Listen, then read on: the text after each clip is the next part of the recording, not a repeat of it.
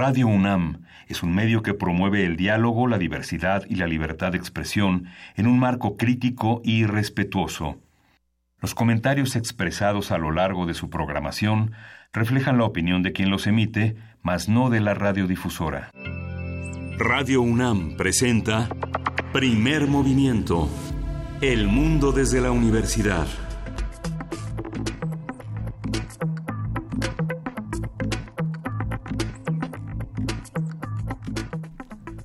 Hoy es, miércoles, hoy es miércoles 24 de octubre y son las 7.06 de la mañana aquí en la Ciudad de México. Buenos días, Lisa Iglesias. Buenos días, Miguel Ángel Quemain. Buenos días, jefa de información, Juana Inés de ESA.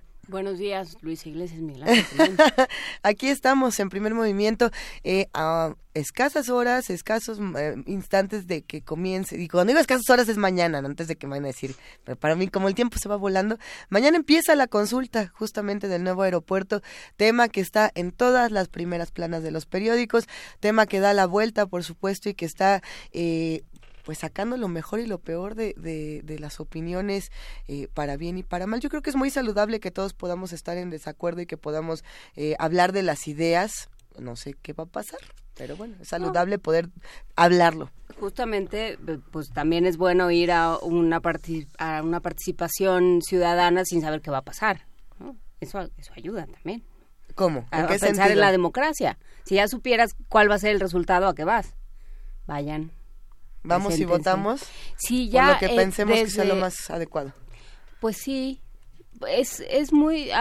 ayer teníamos esa discusión eh, con Giancarlo Delgado y.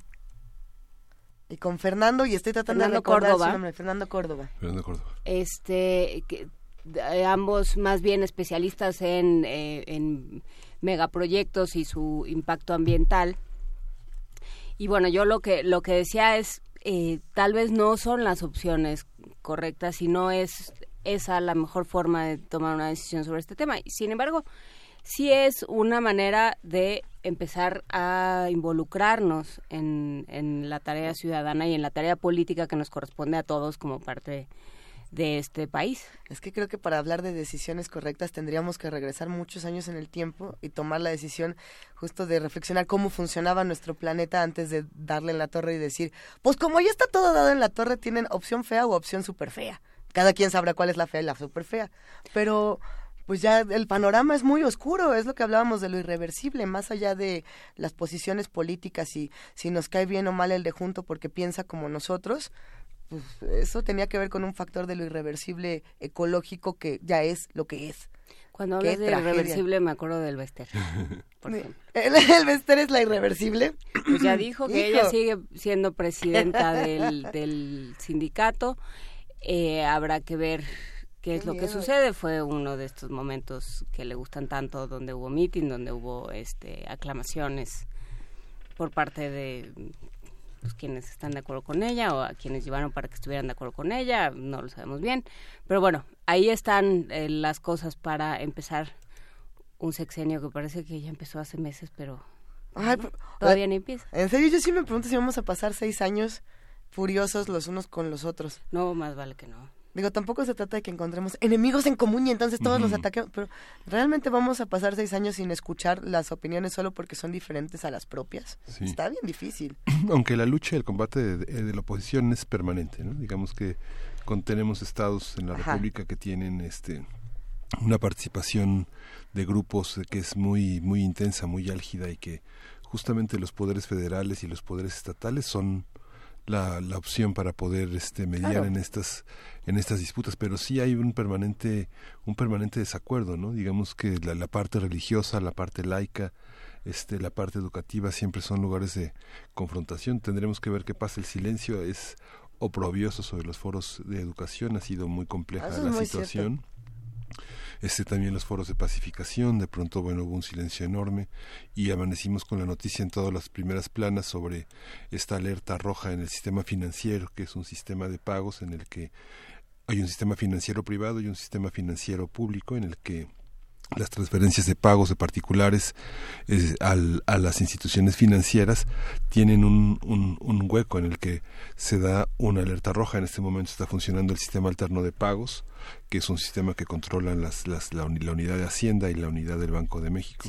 Pero bueno, este es una, es una alerta que pone a pensar sobre las, la, la, seguridad que, que tienen estos intercambios y la parálisis que puede significar en un fin de año como este. La, eh, la alerta se desató por un, un tema con AXA, con seguros AXA, si no me equivoco. Sí, que no hubo una conciliación entre los pagos, la, la intención de pago y sus cuentas, que se tienen que conciliar para que este los pagos de los particulares puedan entrar al sistema financiero de una manera sana, transparente e inmediatamente cotejable. Ojalá que podamos tener más información para los que somos usuarios de de, tarjeta normal o, de colchón, o de guárdelo abajo del colchón, para saber qué precauciones se toman cuando escuchamos alerta máxima, cuando leemos en una misma frase eh, Banjico, alerta máxima, seguro Saxa, y de pronto se prenden un montón de focos rojos en nuestra cabeza. ¿Qué significa todo eso?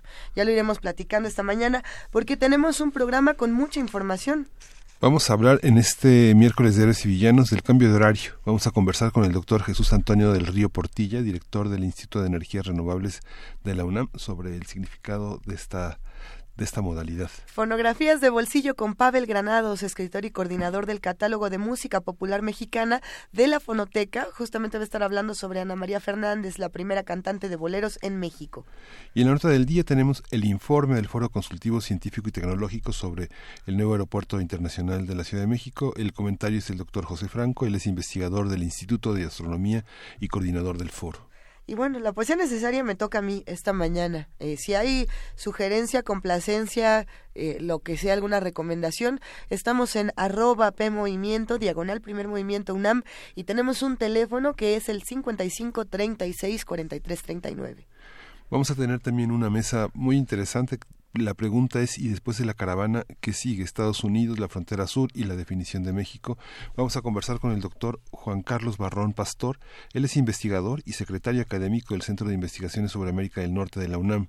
Va a estar con nosotros. Y la doctora Laura Rubio, que es doctora en Historia de la Migración Forzada, académica del ITAM, consultora de organizaciones internacionales sobre el tema de desplazamiento forzado. Tenemos el reporte desde el cuadragésimo sexto Festival Internacional Cervantino. Vamos a estar platicando con Eduardo Luis Hernández, mejor conocido en Resistencia Modulada como Lalo Luis. Le mandamos un abrazote. Él es reportero de Radio UNAMI. Va a estar con nosotros contándonos qué tanto pasa en Guanajuato. Va a estar bueno. Hacemos esta invitación a que se queden con nosotros de 7 a 10 de la mañana en el 860 de AM, en el 96.1 de FM y en www.radio.unam.mx. Es que yo quiero mandar una felicitación. sí.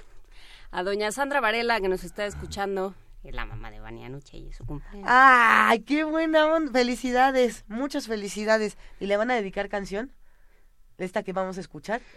No, esta no. al ratito le van a... seguro es un rock búlgaro de los que le gustan a Freda. Y no sé si sea exactamente... Mejor la de Pavel le, le, podemos dedicar. Órale. Bueno, mientras vamos escuchando una pieza para arrancar y damos la felicitación. Felicidades, Sandra. ¿Qué vamos a escuchar ahora sí? Este, de Tomás Dutronc, Je suis pas d'ici. Órale.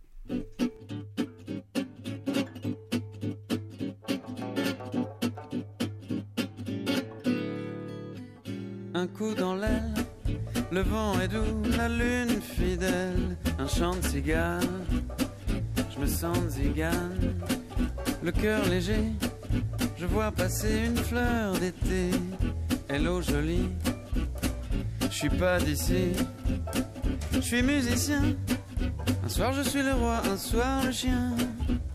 Qu'on caresse ou qu'on laisse en solo.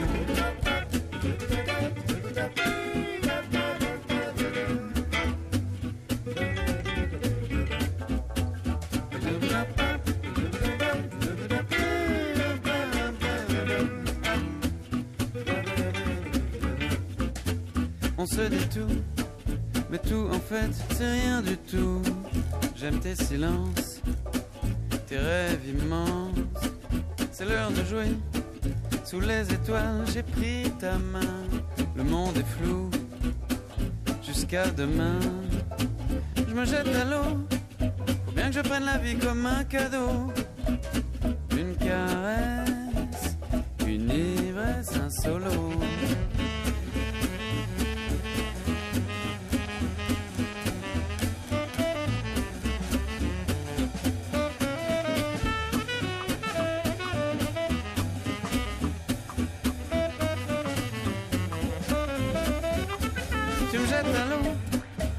Des fois je ne suis pas un cadeau.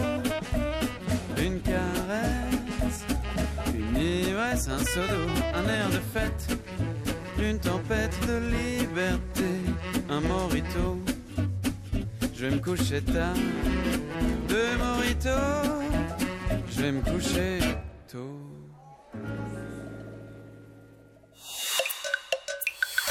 Primer movimiento. Hacemos comunidad. Seguimos aquí en primer movimiento a las 7 de la mañana con 16 minutos.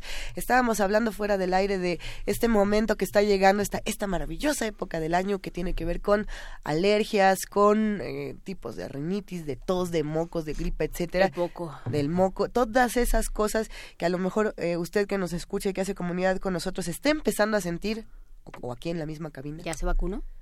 ¿Ya nos vacunamos nosotros? Nosotros nos va- lunes. vamos a vacunar el lunes, Luisa. ¿Nos podemos, ¿De aquí el lunes? Nos da la gripa asesina. Bueno, a mí, Sí, me- No, a mí se me tiene que quitar. Lorenzo Meyer, en el Día del Médico, Lorenzo Meyer tuvo a bien decirnos que no nos fuéramos a vacunar si teníamos gripe. Bueno, no, no hay que vacunarnos, pero tampoco hay que pasar el... Es que no quiero decir el bicho, pues la infección, el virus. Eh, la vacuna contra la influenza, contra el virus de la influenza, se va a estar poniendo en todos los centros de salud y de igual manera usted puede solicitarla en su trabajo. Eh, si se reúne con algún grupo de compañeros, pueden ir a hablar con eh, sus respectivas autoridades y decirles nos gustaría que nos vacunaran para proteger a nuestra comunidad. Si va con su familia, vacune hasta los más chiquitos. Esas son algunas de las recomendaciones que se hacen en, en estos temas de vacunación. Los niños y las niñas necesitan todas las vacunas. Eh, esa es la recomendación. Habrá quienes digan que, que las vacunas no funcionan para nada, que es esta gran controversia que se ha dado en los últimos años. La evidencia dice que sí. Eso. Entonces, o sea, si le vamos a crear la evidencia científica, pues mejor si vacunes. Eh, La evidencia también dice que hay muchos padecimientos eh, que se habían erradicado y que han regresado debido a que la gente prefiere no vacunarse o elige no vacunarse pensando que estas vacunas no sirven para nada y que solo son eh, trampas de las farmacéuticas. Que en parte tienen, supongo, eh, algo de... No, no me atrevería a decir de razón porque no, no, o sea, no se trata de eso, pero sí las farmacéuticas pueden vender mucho más caro un producto que de lo que realmente tendría el, el, el negocio y la especulación de las farmacéuticas y la industria farmacéutica, este, como, como Pues alguien que ha tomado rehén, que ha tomado como rehén la salud y los tratamientos es una cosa, pero de que las vacunas sirven, sirven y de que se necesitan, se necesitan. Lo dice la evidencia científica, no lo dice uno, pero siempre da gusto saber que una comunidad se vacuna completa porque es una comunidad que no se enferma. Así que el que no se vacuna no puede tuitear. No, no es cierto. No, pero sí, por favor, vamos todos a estas vacunas y revisemos los cuadros de, de salud, la- las, las cartillas de vacunación, tanto de los pequeños como de los adultos y de los adultos mayores. Todos necesitamos distintas vacunas, no nada más la de la influenza, no nada más la que se pone uno cuando empieza a hacer frío. Hay eh, distintos padecimientos que se pueden tratar y otros que se tratan de maneras eh, alternativas, de maneras distintas. Por lo mismo les queremos ofrecer de la Biblioteca Digital de Medicina Tradicional Mexicana esta cápsula sobre la diabetes.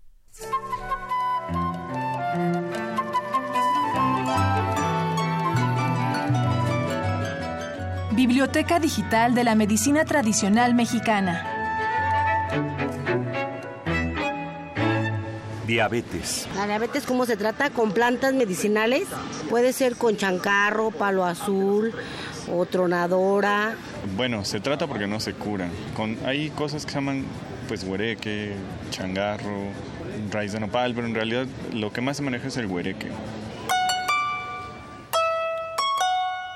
Doctor Roberto Campos Navarro.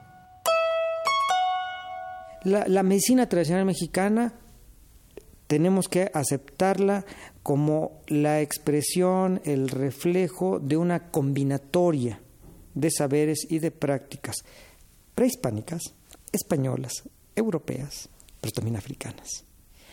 Eh, me quiero referir a esto de que no, no vamos a encontrar prácticas de pureza, Cuando se hizo el estudio eh, del Seguro Social en los años 80, se encontró que las principales plantas medicinales, la primera que más utilizaban era la manzanilla.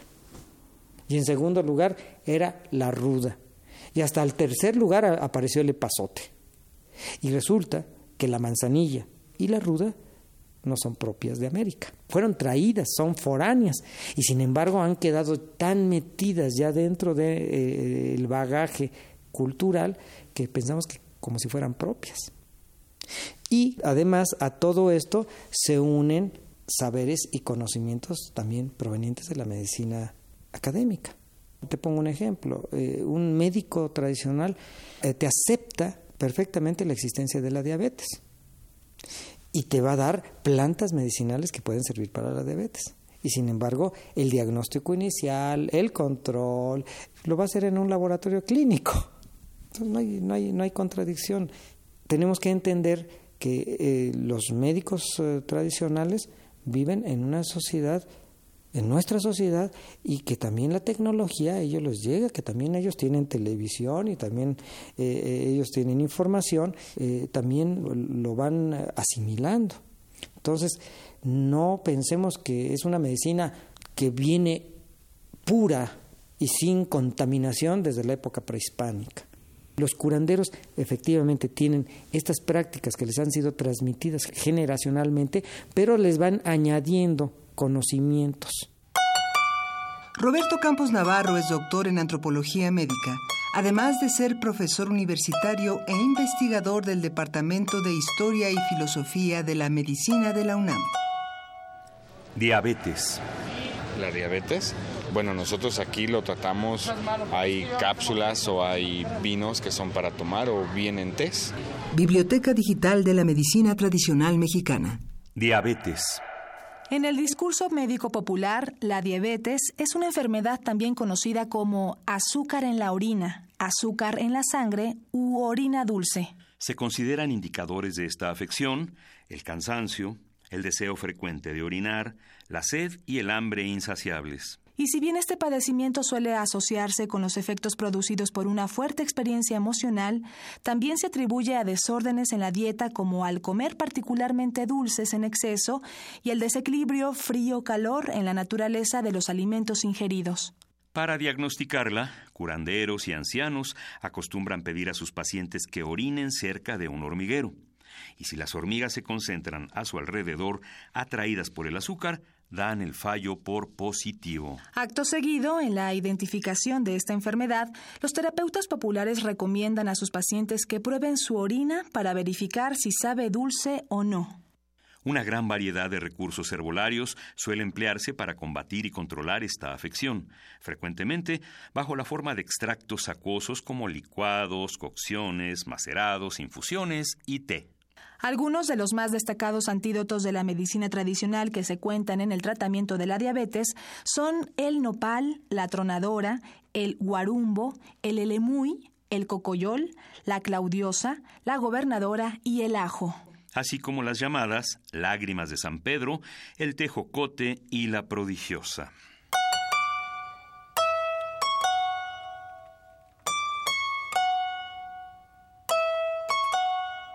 La información que aquí se presenta puede encontrarla en la Biblioteca Digital de la Medicina Tradicional Mexicana, una publicación de la UNAM a través de su programa universitario México Nación Multicultural. Primer movimiento. Hacemos comunidad está diciendo el Zarco en primer movimiento, le mandamos un abrazo, que esa cabina no dura ni un mes libre de gérmenes, virus, tepocatas y etcétera. No, ni diez minutos. Ni diez minutos. Bueno, a ver, date una vuelta queridísimo Iketecuani, y échanos, este, ¿qué será? Buenas vibras. no, bueno, a ver. Gelatina. ¿Gelatina? Eso no se puede, por ley no se pueden pedir cosas al aire. Ah, no, porque le mandamos un abrazo a, a Iketecuani. Esta cabina es muy compleja, justamente eh, por la cantidad de ácaros y de qué otra cosa puede tener una cabina de radio. Uy, cualquier cosa. ¿Te acuerdas de ese libro que leímos en un radioteatro sobre pequeños organismos? que había en todos lados. Pero si fijas los ojos en la pared, la pared parece que se mueve. La pared parece que se mueve. No parece que se mueve. Se mueve de verdad. que se mueve. Todo lo que está, todo es bonito. Hijo, es difícil, pero bueno, uno aprende a vivir con sus propios eh, padecimientos y sus propias eh, criaturas internas. Ya uno las ama. El cada vez que dices esas cosas. La, criatura interna es el Bester.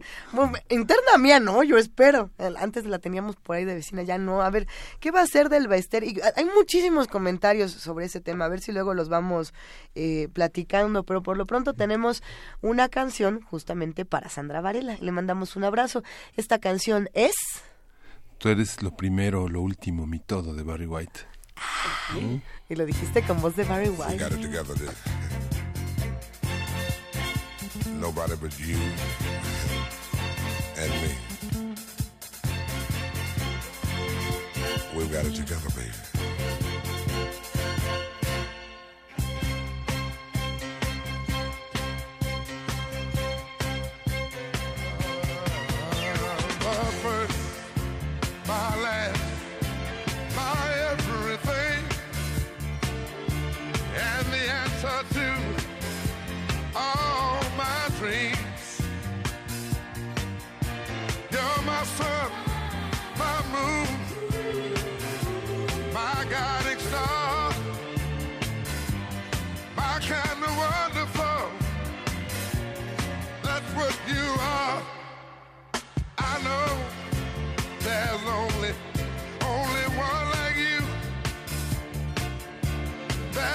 way they could have made to, Yeah, yeah.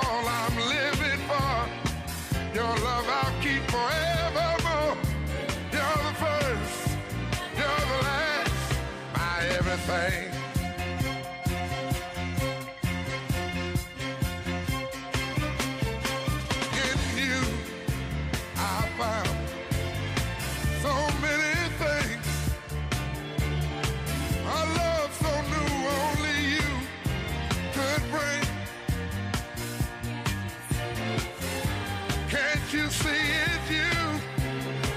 You make me feel this way. You're like a fresh morning dew on a brand new day. I see so many.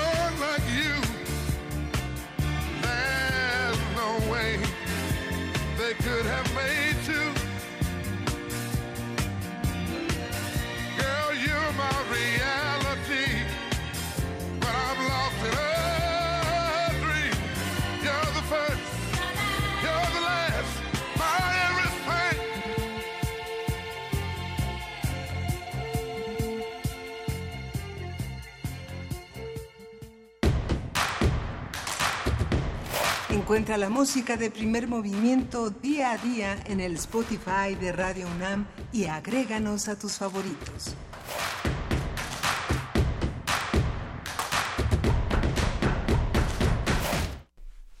Estamos aquí en primer movimiento a las 7 de la mañana con 29 minutos discutiendo cosas muy importantes. Cosas muy profundas. Sí, mm. sí.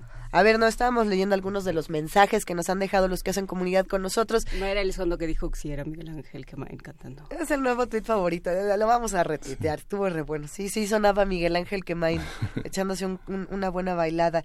Eduardo Mendoza, buenos días, le mandamos un gran abrazo a Eduardo Mendoza. A Pablo Extinto, ¿Qué onda con el tuit de Pablo Extinto? A ver, bueno, ahorita lo platicamos. Que dice que vacunas sí, farmacéuticas no. Dice, yo no me voy a vacunar, quiero pescar una infección para sufrir de otra forma, porque eso de extrañarla ya chole. Híjole, pueblo extinto, te queremos y deseamos que no sufras por nada. Lo que es cierto es que por uno que no se vacuna en una comunidad se vulnera el círculo de, digamos, protección y hay una, eh, una posibilidad más grande de que no solamente tú, con, con, el deseo que tengas, que es eh, completamente comprensible, sino todos tus amigos, familiares, etcétera, puedan estar más cercanos a padecimientos distintos. Ay, qué ñoño, ¿verdad? Pero es, es muy real. Eh, tenemos más mensajes aquí de los que hacen comunidad con nosotros. Ya escribió mi mamá. Le mando un abrazote a mi mamá. Que está bailando desde temprano. Que ya se puso a bailar. Perro tuitero, este, diagonal Octavius Mex, que tiene, debe de tener una edad similar a la mía, dice que le pareció ver escenas de Ali McBeal. Pues sí, es esa generación. Que ni modo. Cada quien tiene, cada quien tiene sus referentes. Ali McBeal, eh, bueno, algunos recordamos que quizá fue de las primeras series en, en, televisión, digamos, paga, donde se hizo una buena crítica, una reflexión interesante sobre el cuerpo femenino y sobre los distintos trastornos alimenticios y la manera en la que vemos nuestro propio cuerpo. Creo que era muy interesante ¿no? lo que pasaba con esta actriz, tanto dentro como fuera de la serie. Me parecía que había algo importante ahí. A ver, Rosario Martínez dice, si ustedes se llevan tan bien, no veo por qué sus bichos o gérmenes no puedan hacer lo mismo. El problema es que no nos abandonan. Nuestros Ah, gérmenes no, les tampoco encanta. no nos quieren abandonar nunca. Nunca se van, pero bueno, creo que más que gérmenes aquí lo que tenemos son muchas alergias. Ojalá que pudiéramos tener otra conversación con un alergólogo o algo así en este programa para todos los que dicen me da gripa todos los días y a lo mejor no saben que son alérgicos a alguna cosa en particular. Alguna cosa que puede ser tan sencilla como el jabón. Eh, A ver, estimado Miguel Ángel Quemain, en una de esas si te concentras, seguro imitas con éxito el bozarrón de Barry White. Uy, Lo intentamos, piensa en en, Barry White. No. Canaliza a Barry White. lo intentamos en poesía necesaria. sí, lo intentamos. Oral. Lo intentamos. Pero, pero entonces tienes que leer algo como de Leonard Cohen o algo así. Sí. De, de Leonard Cohen. Bueno, Bueno, pues es que a ver, estas ahorita. voces. Ahorita buscamos qué sugerencias tienen para poesía necesaria los que están haciendo comunidad con nosotros. Eh, sí, hay muchas personas que se están manifestando aquí justo en la red de primer movimiento en contra de, de la consulta de, del aeropuerto. Esa opinión también es válida. Es que todas las opiniones son válidas. Es que yo creo que hay muchas, eh, es que se han generado muchas opiniones sobre, una cosa es el aeropuerto, otra cosa es la consulta, otra cosa es lo que se piensa sobre el aeropuerto y la consulta. Creo que, por ejemplo, eh, A ver. eh, porque nos, nos enviaron, Gustavo Martín, nos envió una, el vínculo a un artículo de José Waldenberg, una columna de José Waldenberg, Ajá. sobre eh, por qué él eh, piensa que la forma de hacer esta, llevar a cabo esta consulta puede minar nuestra capacidad para tomar decisiones como comunidad y como sociedad. En otros momentos da una serie de argumentos. eh, aquí eh, está en el Universal la columna de José Waldenberg, gracias a Gustavo Martín. Y bueno, sí, desde ayer eh, ha habido una serie de comentarios. Vamos hoy a platicar con los del Foro Consultivo Científico y Tecnológico, que también eh, están dando una serie de argumentos, eh, pues un poco como nada, pues para informar. Entonces, pues cada quien que se informe. Pero sí, creo que son cosas distintas, lo que uno pueda pensar sobre el aeropuerto y lo que uno Así pueda es. pensar sobre justamente este tipo de ejercicio. Yo me pregunto cuántos amigos perdimos, y digo perdimos porque no creo que nos pasó a todos en el último proceso electoral. O sea, ¿a cuántas personas le dejamos de hablar o nos dejaron de hablar? Eh, no creo que sea la decisión más saludable cortar la comunicación o eh, poner una barrera de ese tamaño cuando no estamos de acuerdo con algo en lugar de expresarlo porque son ideas y no personas. ¿no? No lo sé. Depende, bueno, depende. No, no, creo que tenemos que aprender a dialogar y tenemos que aprender a, que eso es algo que hemos dicho desde que empezó este programa, digamos, eh, tenemos que aprender a, a- qué hacemos con el disenso, ¿no? qué hacemos con aquello con lo que no estamos de acuerdo, de qué manera expresamos, creo que no estoy de acuerdo contigo, ¿no? sin que, sin que eso implique que tengamos que romper el diálogo. Sí.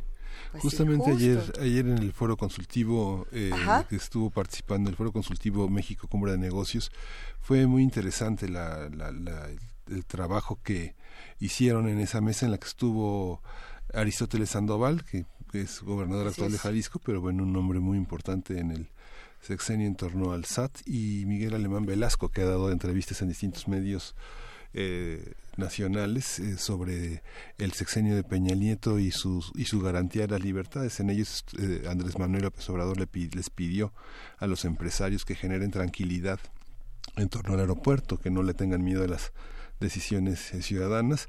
Y bueno, hay una, hay una cierta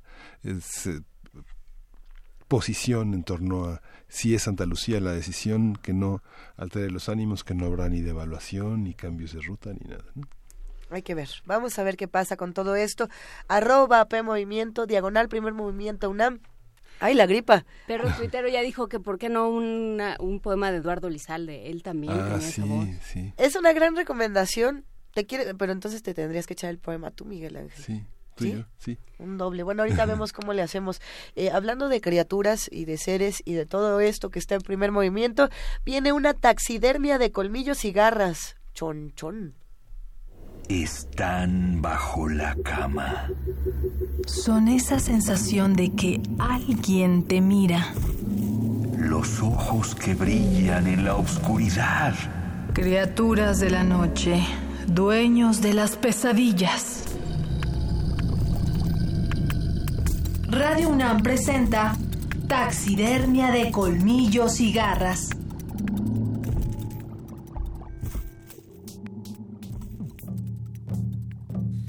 El chonchón.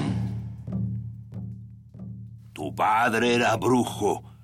Como chonchón se volvía y hacía tué, tué, tué cuando de noche salía. El calcú se aplica una pócima mágica en el cuello y desprende su cabeza del cuerpo. Entonces dice un hechizo para volar. Sin Dios, sin Santa María, Llega hasta San Julián, donde hay una cueva en la que se celebran misas negras. Chonchón. Monstruo que luce con una gran cabeza humana con dos enormes orejas que agitan para volar. Surcan el cielo estrellado, haciendo un terrible sonido. Si no se quiere que el chonchón nos haga maldades, cuando se oye que pasa volando, hay que decir ¡Pasa, chonchón, tu camino! O también... ¡Vuelve mañana por sal!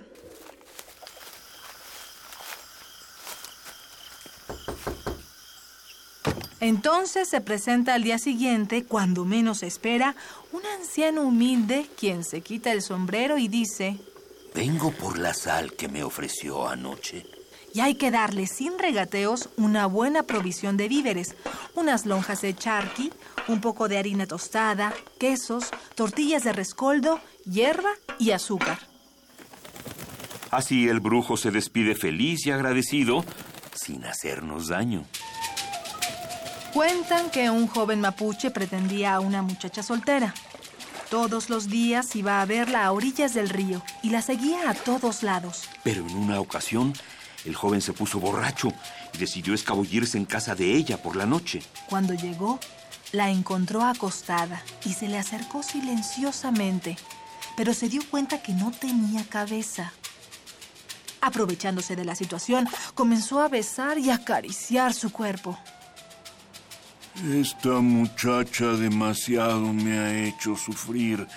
Ahora yo por mi parte le haré daño. Finalmente, el joven puso el cuerpo de costado para que cuando la cabeza volviera, no pudiera volver a integrarse en él. Y así hubiera sido, de no ser porque otro joven que se enteró del asunto ayudó a la mujer a ponerse de espaldas. Ella le dio las gracias y de paso maldijo de muerte al hombre que la pretendía. Antes del amanecer, los chonchones deben volar a su lecho y para que puedan regresar a su cuerpo es necesario que se encuentre de espaldas.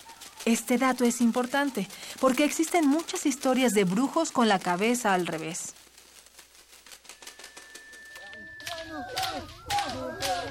Consejos para cazar a un chonchón a pleno vuelo. Hay que rezar la siguiente oración.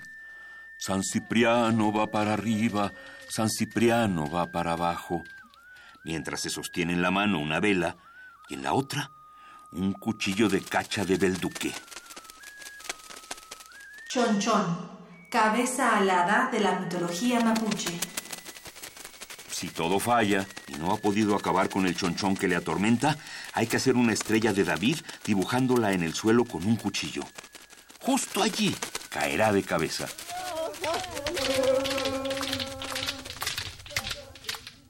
Grabación, Jorge Montenegro y Raúl García. Guión, Damaris Vera. Interpretación, María Sandoval y Juan Stack. Diseño sonoro, Jessica Trejo.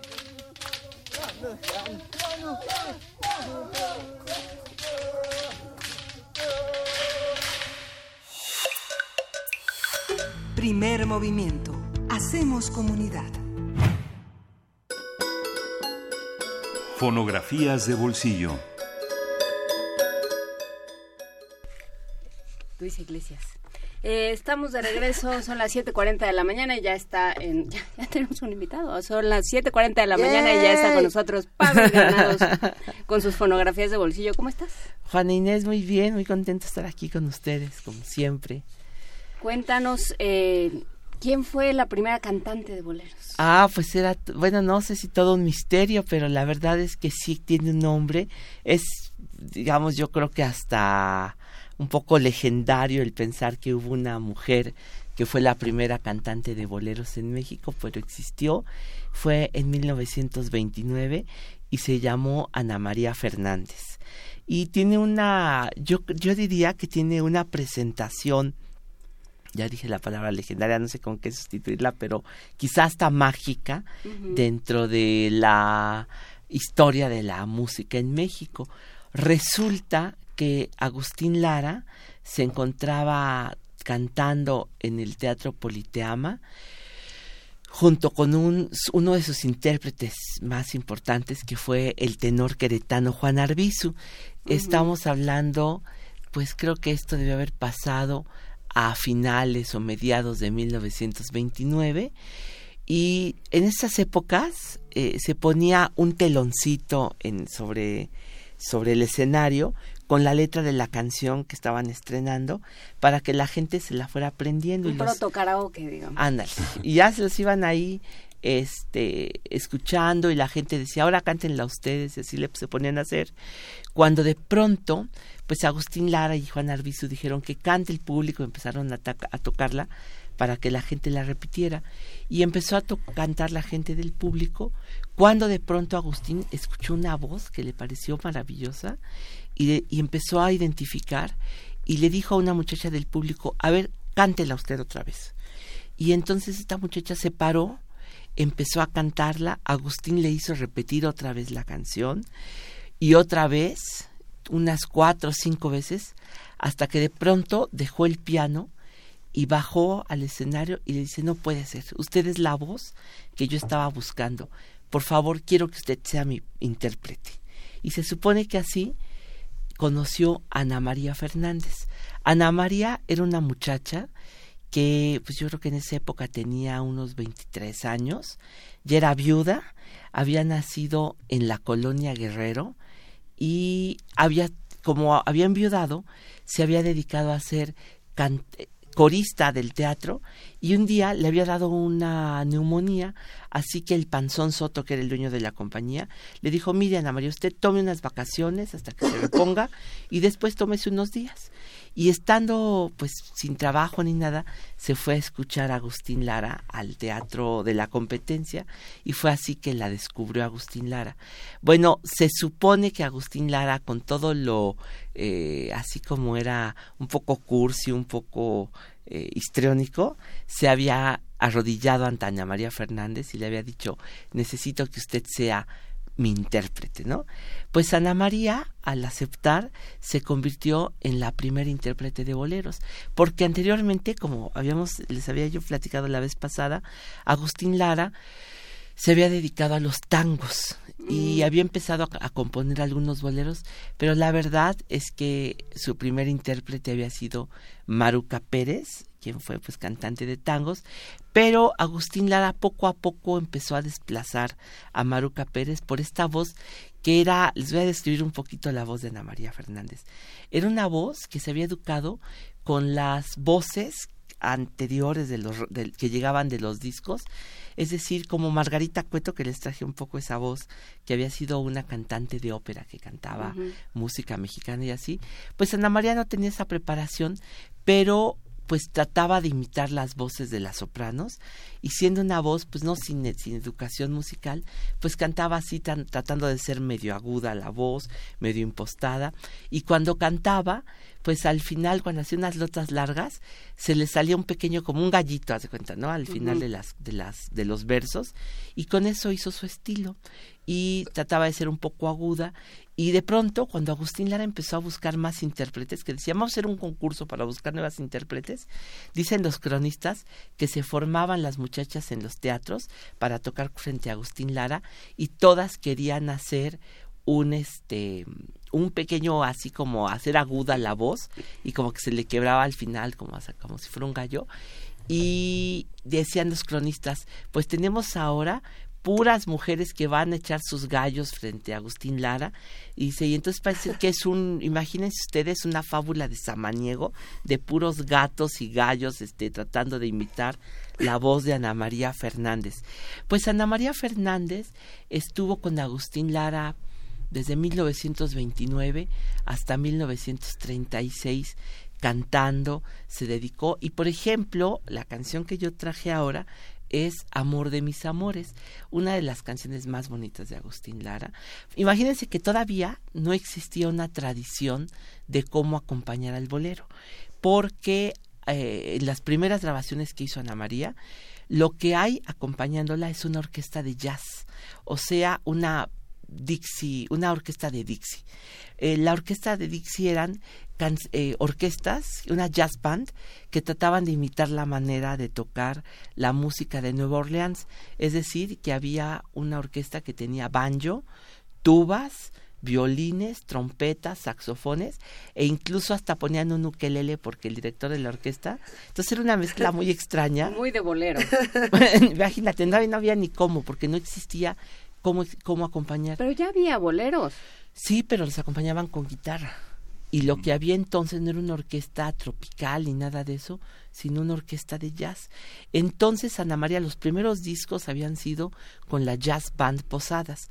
Esta que vamos a escuchar ahora ya era con la orquesta de Pablo O'Farrill, un contrabajista mexicano que ya había empezado a, usar las maracas, las claves, todo eso, y ya se nota otra cosa. Amor de mis amores es una canción que se compuso muy cerquita de aquí, estamos en la colonia del Valle, pero aquí cruzando este el viaducto, en la calle de Tuxpan, eh, Tuxpan 26 en la colonia Roma, Agustín Lara le hizo una canción a su novia eh, esposa Angelina Brusqueta porque finalmente compraron una casa ahí en Tuxpan 26 y para inaugurar la casa junto con este regalo también le dio la canción Amor de mis amores. Y una, no sé, un mueble no le hubiera servido más. No, ya tenían, pero... un comedor. Un comedor. Bueno, por las regalías de una canción como Amor de mis amores, ah, imagínate, poniendo, ¿se acuerdan, no? Poniendo la mano sobre el corazón. Quisiera decirte. Quisiera decirte al compás de un son que tú eres, así, ¿no? Se sigue la... No, cántanosla toda. Ay, no, porque con Ana María Fernández.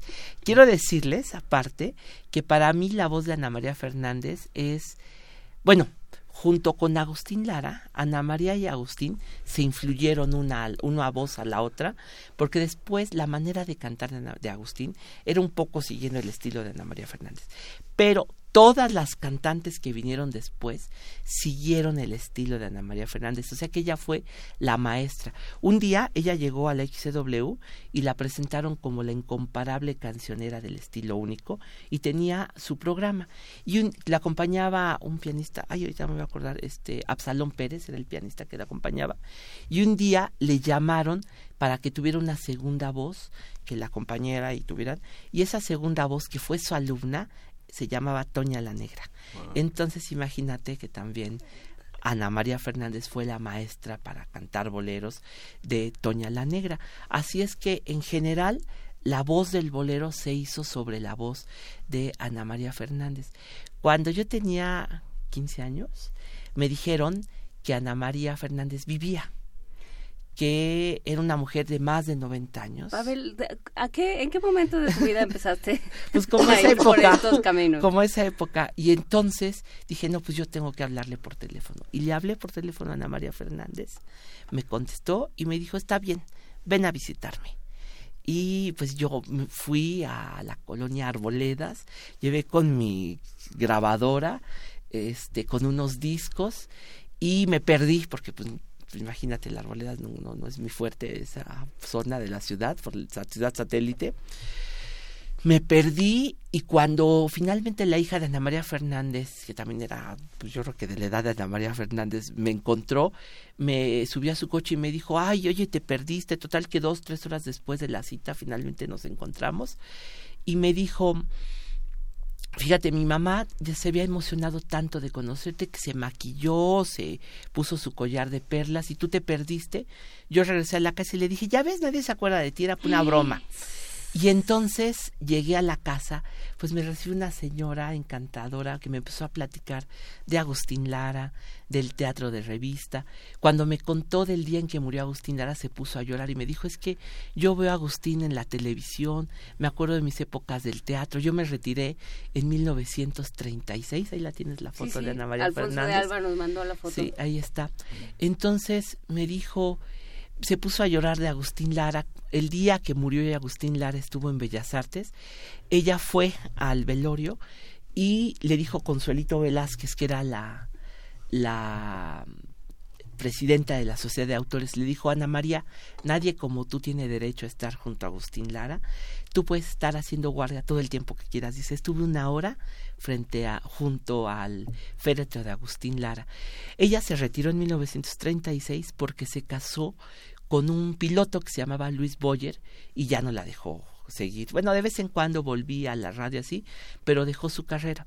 Agustín Lara fue a la boda de Ana María Fernández y lo mismo, así cursi como era, le, se arrodilló y le dijo a Ana María, no te retires, porque tú eres la madre de mis canciones y si, y si tú te retiras, dejas huérfanas a, a, todas mis canciones. Pero no, Ana María no le hizo caso, se retiró. Todavía en 1941 volvió, grabó cuatro canciones en los Estados Unidos, pero se retiró. Ella me dijo que no le gustaba grabar tanto los discos porque no le gustaba escuchar su voz en las grabaciones.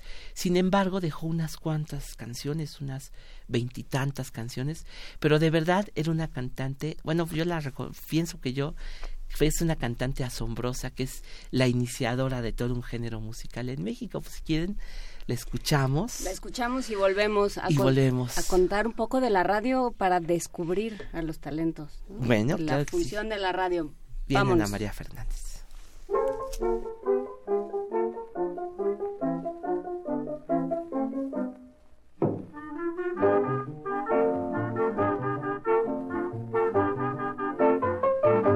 Poniendo la mano sobre el corazón, quisiera decirte al compás de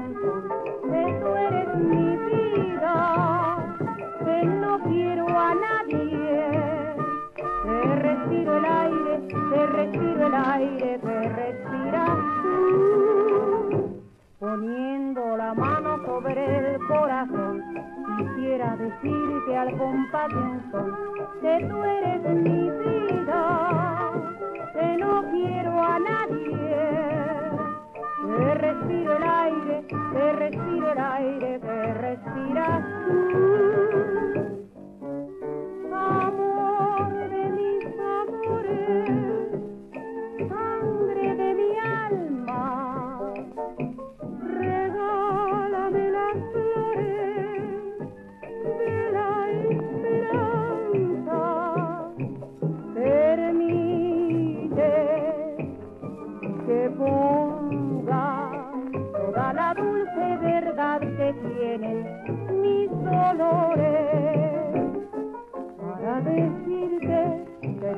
El amor de mis amores.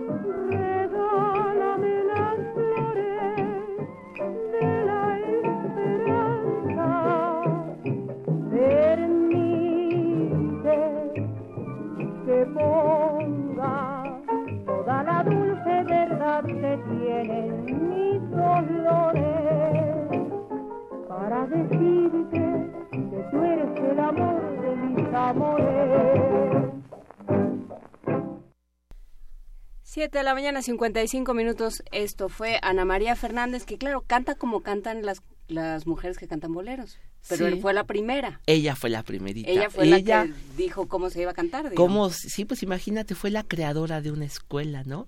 Y duró muy poco tiempo, te digo, unos seis, siete años. Grabó unas cuantas canciones aquí, en primero en la compañía Pirles, con esta orquesta de jazz band que te digo, la Orquesta Posadas. Después hizo, eh, no hizo propiamente cine, pero algunas de las películas que tenían canciones, ella luego las cantaba en discos. Por ejemplo, eh, la canción de mm, La Sandunga, la película de La Sandunga con Lupe Vélez, ella grabó después ese repertorio en discos. Y hay una can- unas grabaciones muy interesantes porque también grabó son cubano y el conjunto Atuey que hizo este Manuel Esperón para cantar en la película Pregones del Papaloapan con música de Lorenzo Barcelata. Después Ana María Fernández lo hizo en disco con el conjunto Atuey. Escuchando te das cuenta que una de las voces que se oye ahí en el coro es nada menos que Compay Segundo cuando estuvo en México, muy jovencito, en este en este conjunto, de tal manera que ella también, pues, imagínate, es importantísima para la historia del son cubano aquí, que también no es tan viejo como uno piensa, el son cubano llegó en 1928 a la Ciudad de México. Claro, sí, no, no es tan viejo como uno piensa. Bueno, Entonces- es que antes de 1928 estábamos un poco atareaditos. Tareaditos. No, bueno, pero también piensa que uno cree que el mariachi es antiquísimo, y, o sea que es una tradición de quién sabe cuándo, y no, es de los años 30, 35 fue que se instaló realmente el mariachi aquí. Y que tienen, eh, tiene mucho que ver eh, con la historia de la radio. Hablábamos fuera del aire, un poco lo, lo decíamos antes de irnos Sí. a la canción, y lo hablábamos fuera del aire, eh, la importancia de la radio para descubrir, Descubrir. a Bueno, estas voces. en el caso de Ana María fue el, El teatro. el teatro.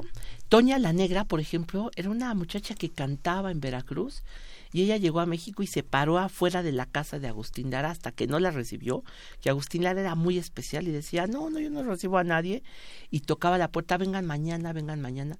A Angelina Brusqueta eh, se ponía muy tensa, era la novia de Agustín, vivían en Tokio 43, le decía, Agustín, por Era el favor. cancerbero. Sí, no, pero ella eh, al contrario le decía, Agustín, recibe a esta muchacha, mira, viene con su bebé y su hermano y su y su esposo, ahí están afuera, llevan varios días. No, que vengan mañana. Hasta que un día le dijo, está bien, la voy a escuchar. A ver, muchacha, ¿qué sabes cantar? Todo lo de usted, maestro. A ver, canta, por ejemplo, Enamorada. Agustín empezó a acompañarle en el piano y apenas cantó dos versos, dijo, dice, no, dijo, qué bruto, dice, ¿quién eres tú? Y dice, no puede ser, y la, así descubrió a Toña la Negra. Pero en el teatro se hacían audiciones, iban las muchachas a formarse, sobre todo eran mujeres. El Colegio del Amor, también un programa de radio, eh, llamaba a las muchachas a que se fueran a, a formar, cada año lo hacían, y llegaban a formarse de 300, 400 muchachas afuera del XW, les daban su turno y ahí pasaban a las audiciones y tenían los músicos la paciencia de estar escuchando. Una muchacha que fue entonces Graciela Rejón Cabello, que era nieta de don Pascual Ortiz Rubio, así la descubrieron y después se hizo llamar Esmeralda la Versátil, que ha sido una de las grandes, grandes eh, cantantes, no nada más de boleros, de todo, por eso Por lo menos talento para elegir seudónimos sí tenía. ¿eh? Ah, no, pues Esmeralda la versátil, imagínate, era porque usaba una un anillo de, con esmeralda, tenía ojos verdes y Esmeralda la versátil. Y, por ejemplo, otra cantante que también tuve el gusto de conocer, que fue Lupita Alday, la cancionera de La Voz que Enamora, también así fue descubierta en una en un concurso para de aficionados. Y si quieres un día les cuento cómo era porque era todo una este historia la el programa de la hora del aficionado porque es muy bonito pero tiene una historia larga, larga. ¿En qué momento decidimos que queríamos hacer un noticiero si podríamos estar en... hacer una hora del aficionado. hacer una hora del aficionado. Pues muchísimas gracias, no, Pablo al Granados. contrario, muchas gracias. Las los temas contigo no se acaban, sino que se tienen que abandonar. Muchísimas gracias por conversar con nosotros. Eh, Pavel Granados, porque para Trombón Rococó que preguntaba en Twitter, ¿quién, ¿cómo se llama este chico? Este chico se llama Pavel Granados. Está en la Fonoteca Nacional y, por supuesto, está todas estas grabaciones están en la Fonoteca. Están en la Fonoteca Nacional, así es. Muchísimas gracias. Vamos a la segunda hora de primer movimiento. Síguenos en redes sociales. Encuéntranos en Facebook como Primer Movimiento y en Twitter como arroba PMovimiento. Hagamos comunidad.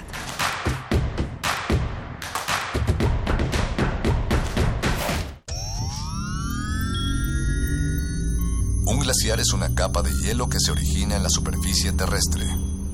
Su existencia es posible por la acumulación, compactación y recristalización de la nieve. Se sabe que cada glaciar contiene en su interior una historia musical que depende de su edad y su tamaño. Se sabe también que muy en lo profundo de las aguas polares, todos los glaciares están conectados entre sí. Glaciares, túneles infinitos para el fin del Jueves, 22 horas, por el 96.1 de FM, Radio UNAM. La psicología observa al ser humano, sus escenarios y comprende su diversidad. Adentrémonos en ella. Juntos hagamos Conciencia, Psicología y Sociedad. Un programa de análisis y reflexión con Berenice Camacho y las doctoras en psicología Tania Rocha y Mariana Gutiérrez. Todos los lunes a las 18 horas por el 96.1 de FM y su retransmisión los jueves a las 16 horas por el 860 de AM. Radio UNAM, Experiencia Sonora.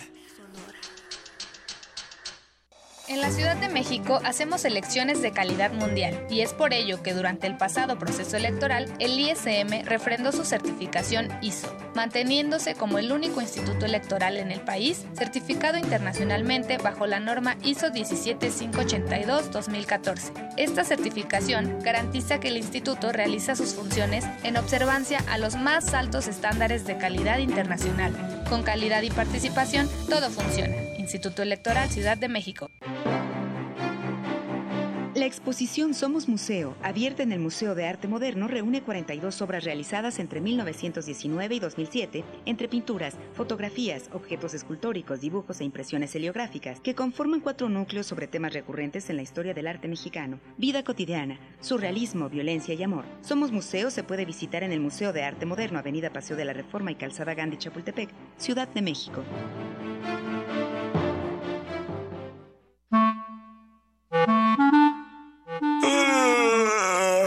Sábado en la mañana. Traes la pijama puesta, nada que hacer. ¿Sabes qué hora es? ¡Sí! Es hora de Hocus Pocus, un mundo lleno de magia, curiosidades y mucha diversión. Acompáñanos todos los sábados de 10 a 11 de la mañana por el 96.1 de tu FM. Hocus Pocus, la revista de los peques y no tan peques, y en la que la voz principal es la tuya. Forma parte de este espacio de imaginación. Radio UNAM, experiencia sonora.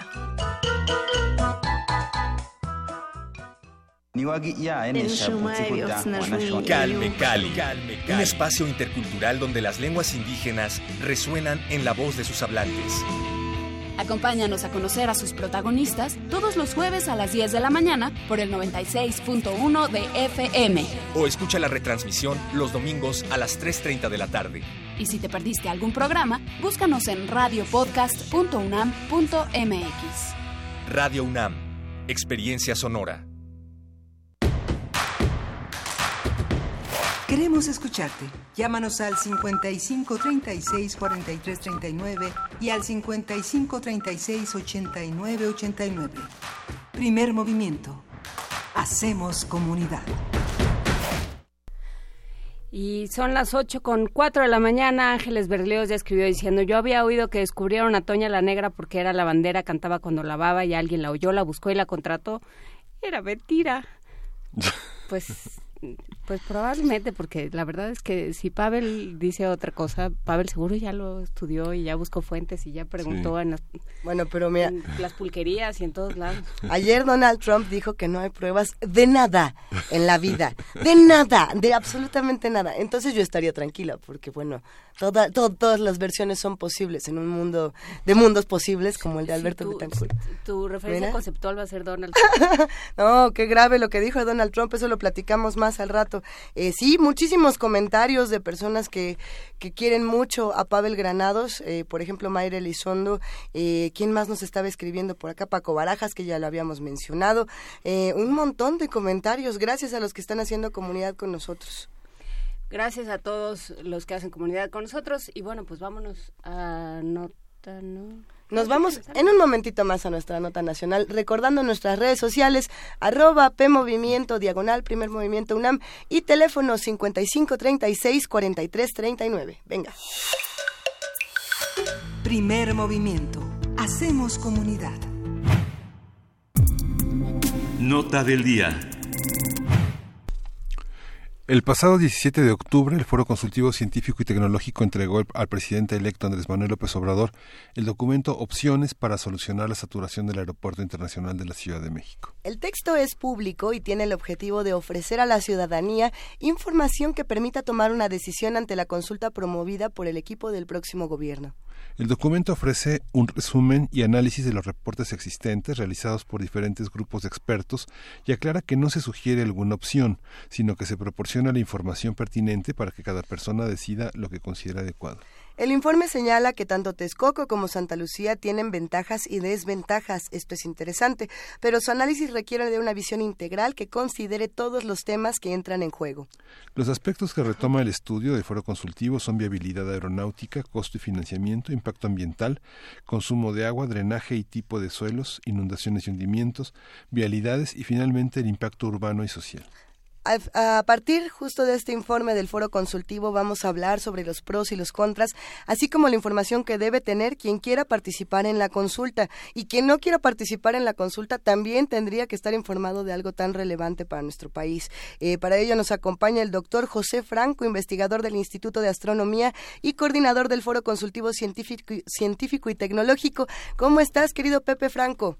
Muy bien, muy bien, Luisa. Muy buenos días. ¿Cómo están? Ay, Juana, José Miguel, un placer. Qué gusto, qué gusto escucharte, querido Pepe.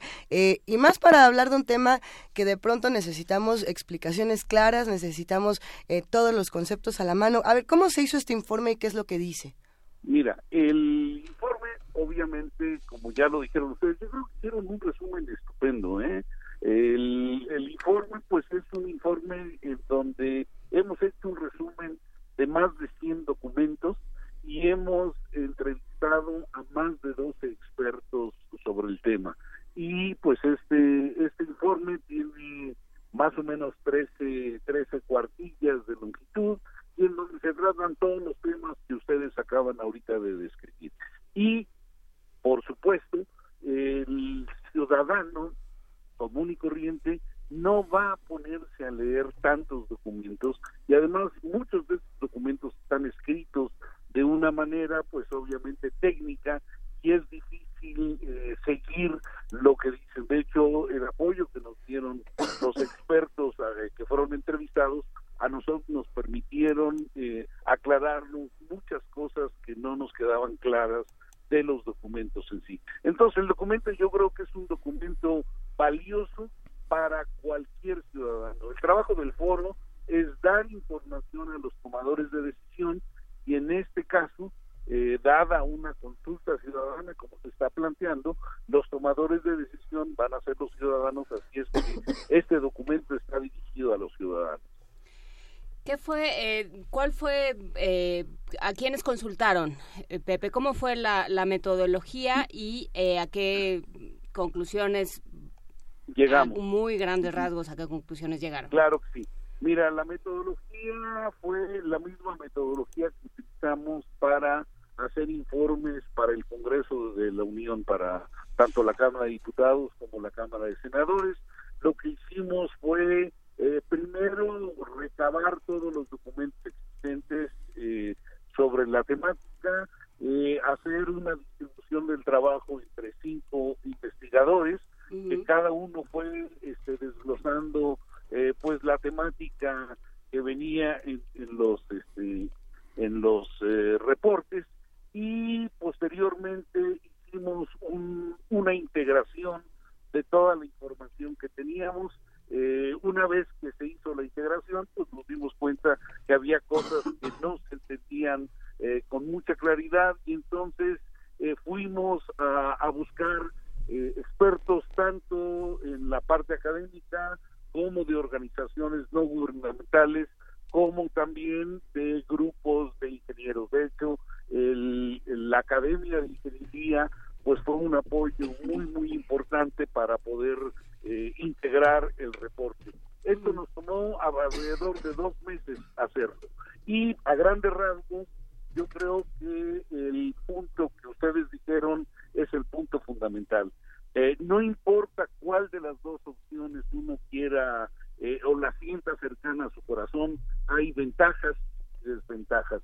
El, el proyecto, por ejemplo, del aeropuerto de Texcoco es un proyecto que ya lleva varios años eh, en construcción, por lo tanto hay muchísima información al respecto. De hecho, hay algunos sondeos que han hecho eh, varios grupos eh, con los pobladores de las regiones cercanas al aeropuerto. En el caso de Santa Lucía, es un proyecto que apenas se está desarrollando y la información que hay pues es muy muy pequeña. Entonces, digamos, hay un hay un desbalance fuerte en la cantidad de información que hay en uno y otro proyecto y lo que hacemos en el documento es en, en aquellos casos que es posible hacerlo, pues poner vis a vis la información de uno y otro. Entonces se analizan costos, se analizan impactos urbanos, impactos ambientales, impactos sociales, el problema del agua, que es un problema bastante grande, y de los hundimientos en uno y en otro caso, pues también están ahí bastante bien descritos. Santa Lucía, porque ¿qué, ¿qué información es la que falta? ¿La que tiene que ver con el futuro, con la planeación, con las posibilidades presupuestales y interseccionales en el tránsito de pasajeros de la Ciudad de México o de otras ciudades a ese aeropuerto? ¿O qué es lo que falta? Bueno, eh, eh, yo creo que las cosas que ha señalado efectivamente son correctas en este momento. Santa Lucía es un aeropuerto militar, eh, no hay una infraestructura muy grande en- en ese lugar, sino es una infraestructura para uso militar únicamente y si lo quieres convertir en un aeropuerto internacional, pues hay que construir toda una serie de cosas, hay que construir una terminal apropiada y hay que dotarlo de toda una serie de elementos que en este momento no existen porque al ser una base militar tiene acceso restringido y no hay una serie de facilidades para quien quiera eh, utilizar un aeropuerto de la manera que estamos acostumbrados. Entonces, efectivamente, las vialidades son, una parte, otra parte es, si tú utilizas este aeropuerto que es de uso militar, pues entonces vas a tener que dotar a las Fuerzas Armadas de un aeropuerto cercano y se ha pensado que, por ejemplo, Querétaro sería el lugar adecuado para poner este, una alternativa de aeropuerto militar. Entonces, a los costos que tú tengas para el aeropuerto de Santa Lucía, tienes que añadirles pues los costos que vienen de la vialidad y los costos que tendrían que hacerse para hacer un nuevo aeropuerto militar. Hay eh, una faceta de esta de este trabajo que ha hecho el foro consultivo y de todo el, el asunto de la consulta que me parece muy importante que es eh, que se ponga que, que se discutan los temas eh, Pepe Franco yo no sé si en algún otro momento un documento elaborado por el foro se había leído de manera o se había por lo menos difundido de manera tan abierta. Y bueno, eso creo que es un precedente interesante para, para ustedes y para quienes nos dedicamos a tratar de comunicar la información y de, y de justamente atender el derecho a la información. Así es, eh, eh, definitivamente, Juana. Eh, digamos, este documento está dirigido a la ciudadanía, es la primera vez que hacemos un documento dirigido a la ciudadanía, pero sí me gustaría, eh, digamos, indicar que todos los documentos que ha hecho el foro están disponibles en la, en la página del foro. Eh, este, este documento, por supuesto, está disponible y, permíteme decir cuál es la página del foro para que todo aquel que esté interesado pueda acceder y descargar el documento. La página del foro consultivo es www.foroconsultivo.org.mx. Entonces, está este documento, pero también hay un número grande de documentos que hemos hecho tanto para la Cámara de Senadores como para la Cámara de Diputados que definitivamente son de interés para la ciudadanía, pero fueron elaborados teniendo en mente a los eh, a los legisladores para que ellos tengan información para hacer las políticas públicas que, están trabajando. Por otro lado, con el Centro Tepoztlán y con el Colegio de México, hicimos una serie de foros, se siguen haciendo eh, una vez al mes, sobre diferentes temas muy, muy relevantes para el futuro de México, para la construcción de un México más incluyente, de un México sostenible, de un México con justicia. Y tenemos más de 30 documentos que eh, se han hecho sobre eh, todas estas discusiones que hemos tenido con el Centro de Pozlán y el Colegio de México. Entonces, efectivamente, este documento es el primero dirigido a la ciudadanía, pero todos los documentos que tenemos son de acceso abierto e invitamos a todos los radioescuchas a que se sumerjan y, y, y los bajen, porque yo creo que ahí hay oro molido para la toma de decisiones futuras y para, para la participación política de todos los ciudadanos. Así es.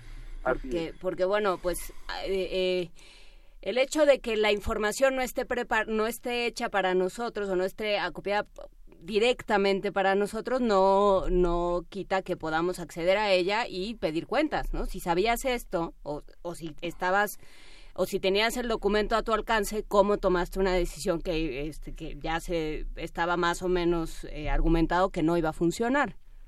Bueno, lo que tratamos de hacer en todos los documentos es tratar de no decir cuáles son las buenas o las malas opciones. Simplemente lo que hacemos, como en el documento del aeropuerto, es dar la información basada en evidencia sin sesgos. O sea, nosotros no emitimos opinión.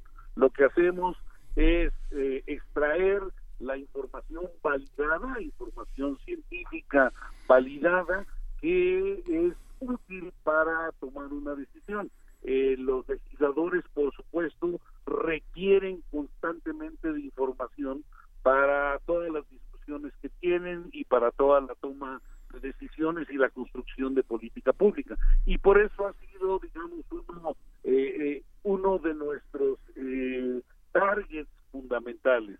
Pero obviamente el, el valor de, de todos los documentos que hemos hecho pues va más allá, sirve a los congresos locales, sirve a todos los tomadores de decisión públicos y privados y por supuesto sirve a los intelectuales sirve a la ciudadanía. Juan José, el modelo de negocio que representa el aeropuerto, como está planteado el de Texcoco con sus avances, eh, ¿es el único modelo viable o hay otros modelos de negocio que serían interesantes explorar? Digamos que cuando Andrés Manuel López Obrador señaló que era viable si corrían el riesgo los empresarios que habían invertido en él, este, ¿qué significado tiene esa declaración? ¿Hay otra manera de hacer negocios? ¿Son negocios que se han venido haciendo, digamos, ya este, bajo el modelo de Salinas, Cedillo, este, o hay otros modelos para pensar eh, Mira, ese enriquecimiento de, digamos, de los Y participantes? digamos aquí lo que en, en, en, en los términos de costos y financiamiento, pues este uno puede pensar en un financiamiento que viene eh, totalmente de la parte pública o que viene totalmente de la parte privada o que viene en una mezcla público-privada. Y digamos, el modelo de negocio que uno tendría, pues no es, eh, no es únicamente el financiamiento, sino el cómo se recupera la impresión y qué impacto tiene tanto eh, no únicamente económico y financiero, sino también social de eh, la iniciativa que, se esté hablando. Entonces, el, el único modelo que existe definido es el de Texcoco. El otro, el de Santa Lucía, ese está por hacer. Entonces, ahí hay, digamos, un vacío de información que deberá ser llenado en un tiempo corto y nosotros esperamos que sea llenado de una manera de una manera clara porque no importa cuál sea eh, la opción por la cual eh, no solamente los ciudadanos sino por la cual el gobierno eh, entrante tome la decisión no importa por cuál de las dos hay costos hay beneficios hay digamos partes que no son recuperables en ninguno de los dos casos y obviamente existe el, el trabajo y el costo de mantenimiento a largo plazo de cada una de las opciones. Entonces, el, el modelo de negocio que se ha utilizado para, para el, ¿cómo se llama? Para el, para el de Texcoco es un modelo público-privado y de hecho tú y yo, si hemos ya hemos parte de ese de ese aeropuerto, de la construcción de ese aeropuerto, porque el, el, impuesto de aeropuerto que se cobra es un impuesto que ha sido utilizado para hacer la inversión de ese aeropuerto. A ver, a mí hay dos cosas que me gustaría conversar. Primero, ¿qué pasa con el aeropuerto de Benito Juárez en este eh, en, en, este reporte? ¿Lo contempla, no lo contempla? ¿Qué se dice del aeropuerto de Benito Juárez que ya está ahí, que nos ha costado mucho renovarlo, conservarlo, eh, tenerlo funcionando con todos sus problemas? Sí, bueno, la propuesta de Santa Lucía es una propuesta que no es únicamente Santa Lucía. Eh, uh -huh. Perdón, este, no lo no lo dije porque pensé que era obvio para todo el mundo, pero tiene razón, no necesariamente es obvio. El, digamos, la opción Santa Lucía es Santa Lucía más el aeropuerto actual Benito Juárez. Entonces, eh, la propuesta es que estos dos aeropuertos eh, manejen eh, una operación eh, conjunta y que den servicio a toda el área metropolitana, no solamente a toda el área metropolitana, sino en realidad a todo el país, porque hay muchísimos vuelos que llegan a la Ciudad de México para hacer conexión a otros lados, no únicamente del mundo, sino también dentro de la República Mexicana. Entonces, eh, la opción Santa Lucía implica el uso del aeropuerto actual.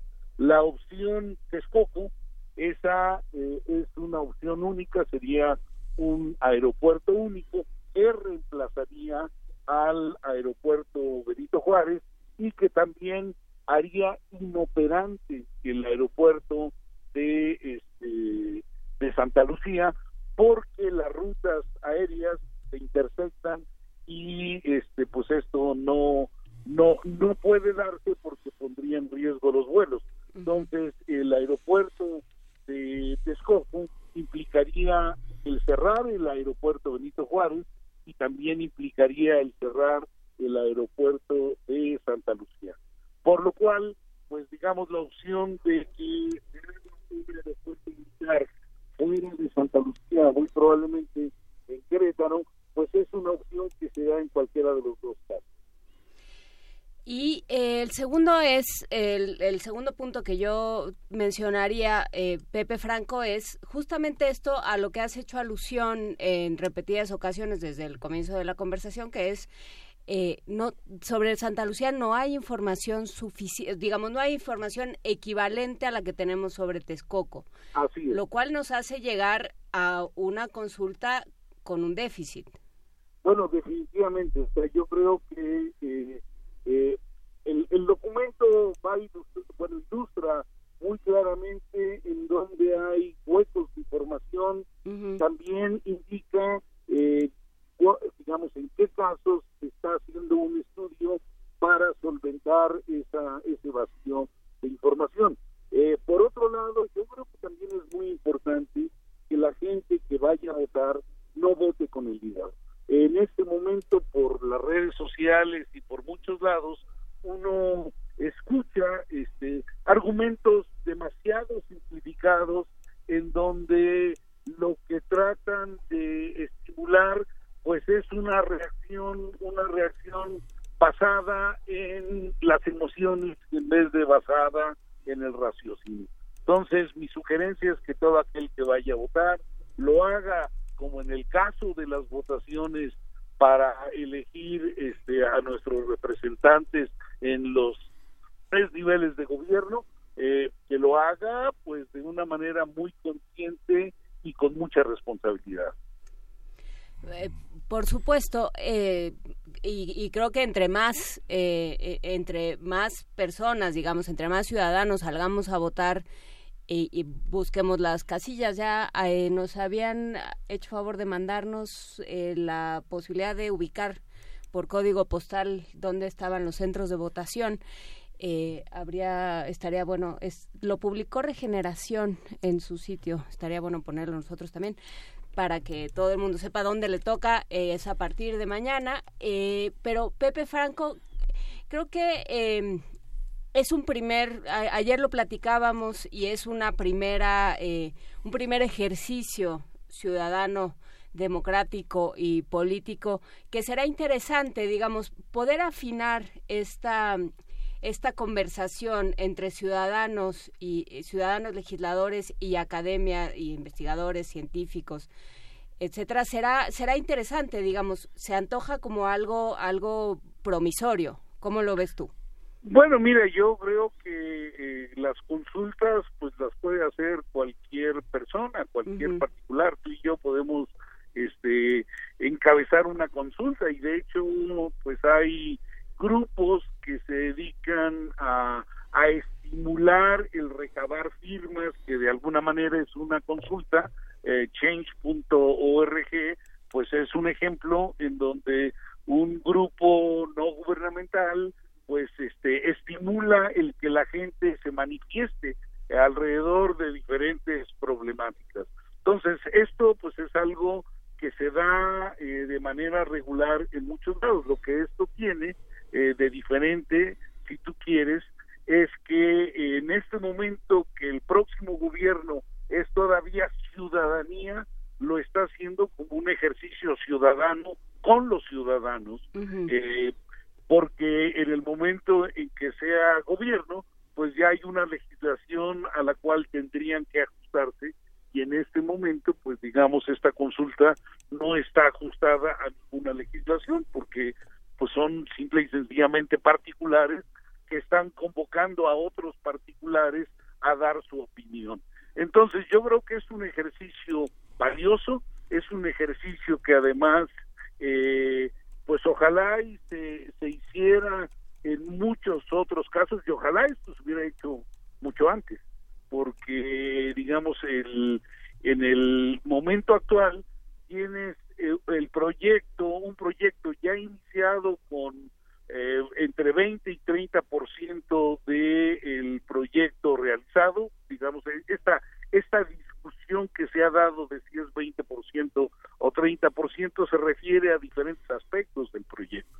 Entonces, efectivamente, también en el documento está muy claro que se ha avanzado 20% en un área y 30% en otra área. Entonces, eh, digamos, el uso de la información eh, de manera sesgada, pues este puede generar eh, problemas de confusión en la ciudadanía y nosotros tratamos de que eso no se dé y, en la medida en que haya más ejercicios de este tipo y que haya más grupos, no únicamente el foro consultivo, interesados en dar información sin sesgos, sin sesgos ideológicos, sin sesgos políticos, yo creo que nuestro país va a poder avanzar de una mejor manera.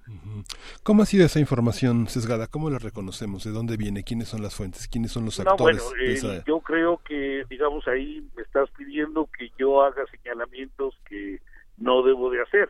Este, el, digo, cuando si tú te metes a, a, ver los los artículos periodísticos, las discusiones, vas a encontrar pues que hay una discusión alrededor de esto si entras al documento vas a ver eh, qué, qué aspectos hay un 20% de avance y en qué aspectos hay un 30% de avance. Entonces, eh, en una discusión este, de, de, de, cualquier dos grupos, este, unos enfatizan una cosa y los otros enfatizan otra. Y aquí, el, digamos, este problema tiene tantos aristas eh, que yo creo que es importante tener una visión integral. Y ustedes lo dijeron al principio muy bien.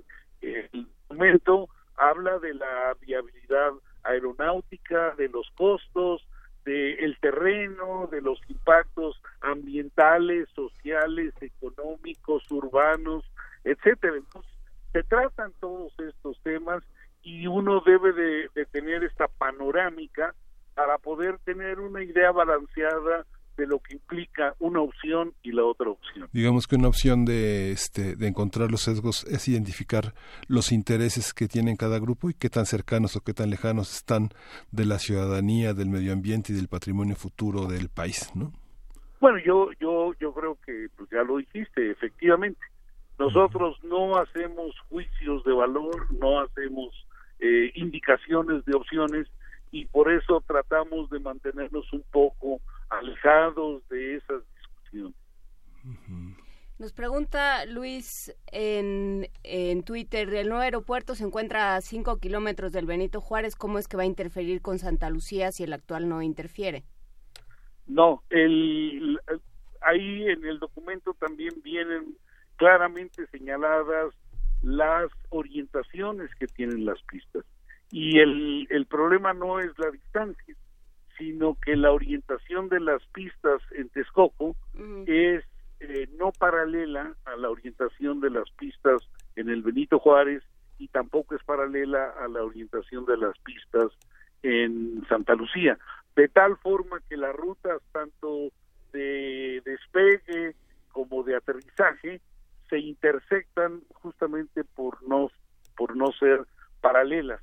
Y la distancia que hay entre entre por ejemplo el Benito Juárez y, este y Santa Lucía pues es de un poco más de 30 kilómetros y uno puede decir hombre 30 kilómetros este eh, hay espacio suficiente pero bueno uno tiene que tener rutas este bien marcadas con distancias de seguridad que impiden que puedan funcionar de manera simultánea eh, Texcoco con cualquiera de los otros dos.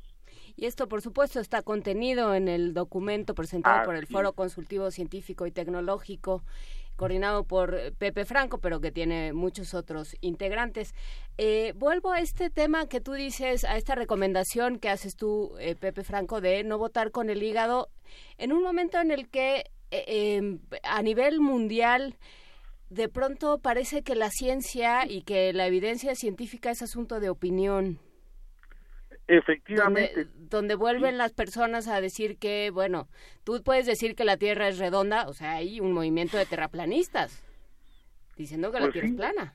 Pues sí, digo, efectivamente, yo creo que que tenemos un, un retorno de los brujos este bestial en todo el mundo y yo espero que en México eh, no permitamos que este tipo de eh, manejo eh, pues sea el manejo con el cual se toman las decisiones. Desafortunadamente el, en México la historia nos muestra que las decisiones se, se toman ya sea por intereses políticos o económicos de grupos, de los grupos que están en el poder.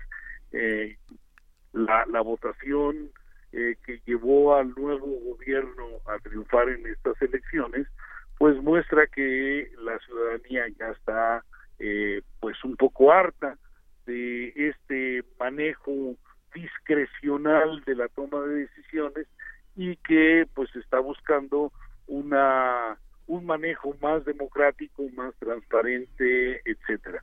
Entonces, el, el utilizar la información, la evidencia científica es pues obviamente una manera de apuntalar, de solidificar, de sostener el que las decisiones se tomen de la manera mejor informada posible y que tengan el menor número de sesgos tanto ideológicos como políticos como económicos. Ajá. A- Ayer tuvimos a dos especialistas, a Giancarlo y a Fernando Carmona. La pregunta era quieren planteaban que la pregunta de la, de la encuesta de la consulta tendría que ser también aeropuerto en Texcoco o agua.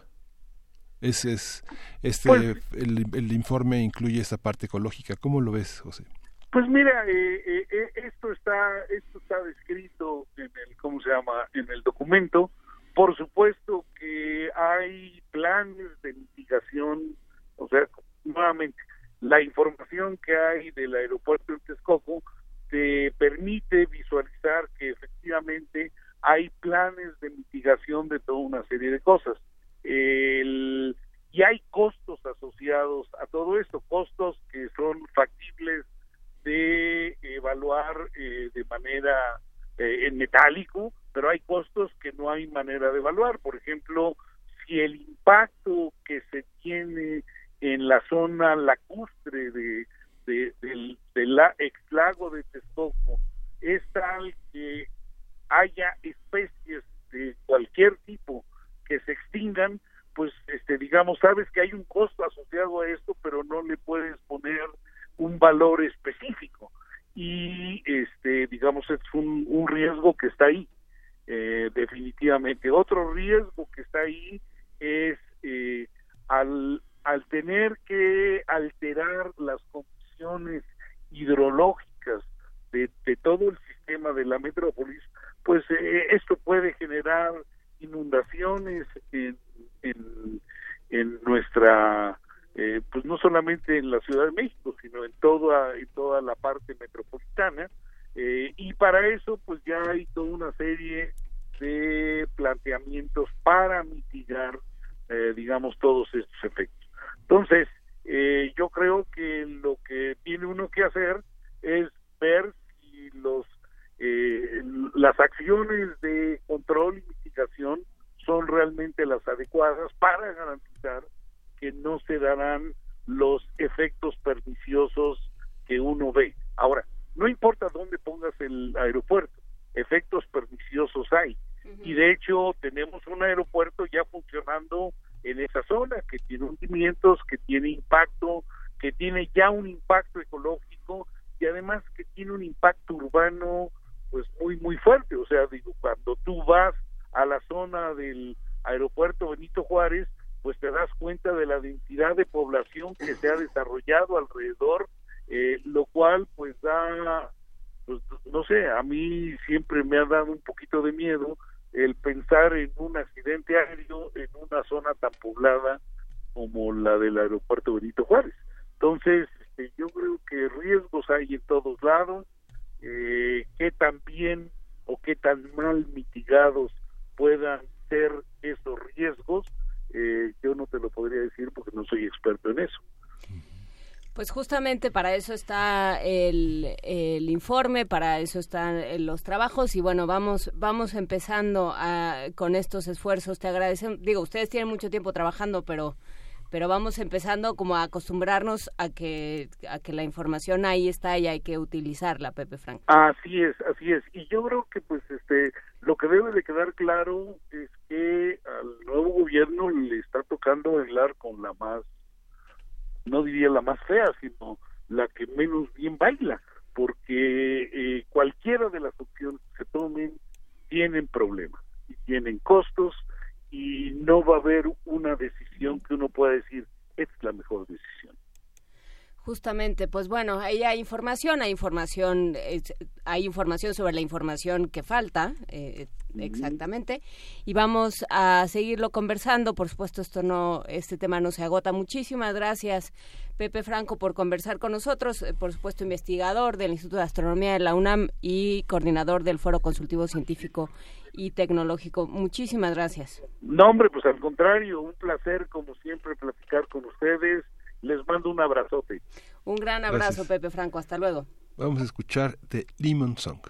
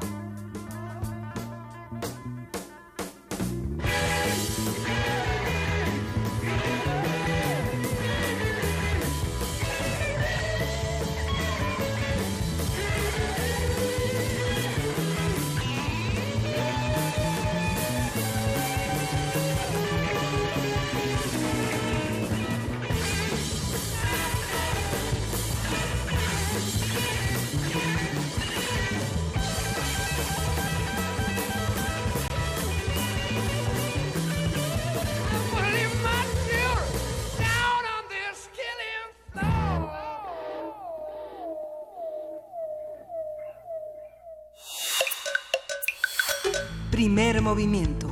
Hacemos comunidad.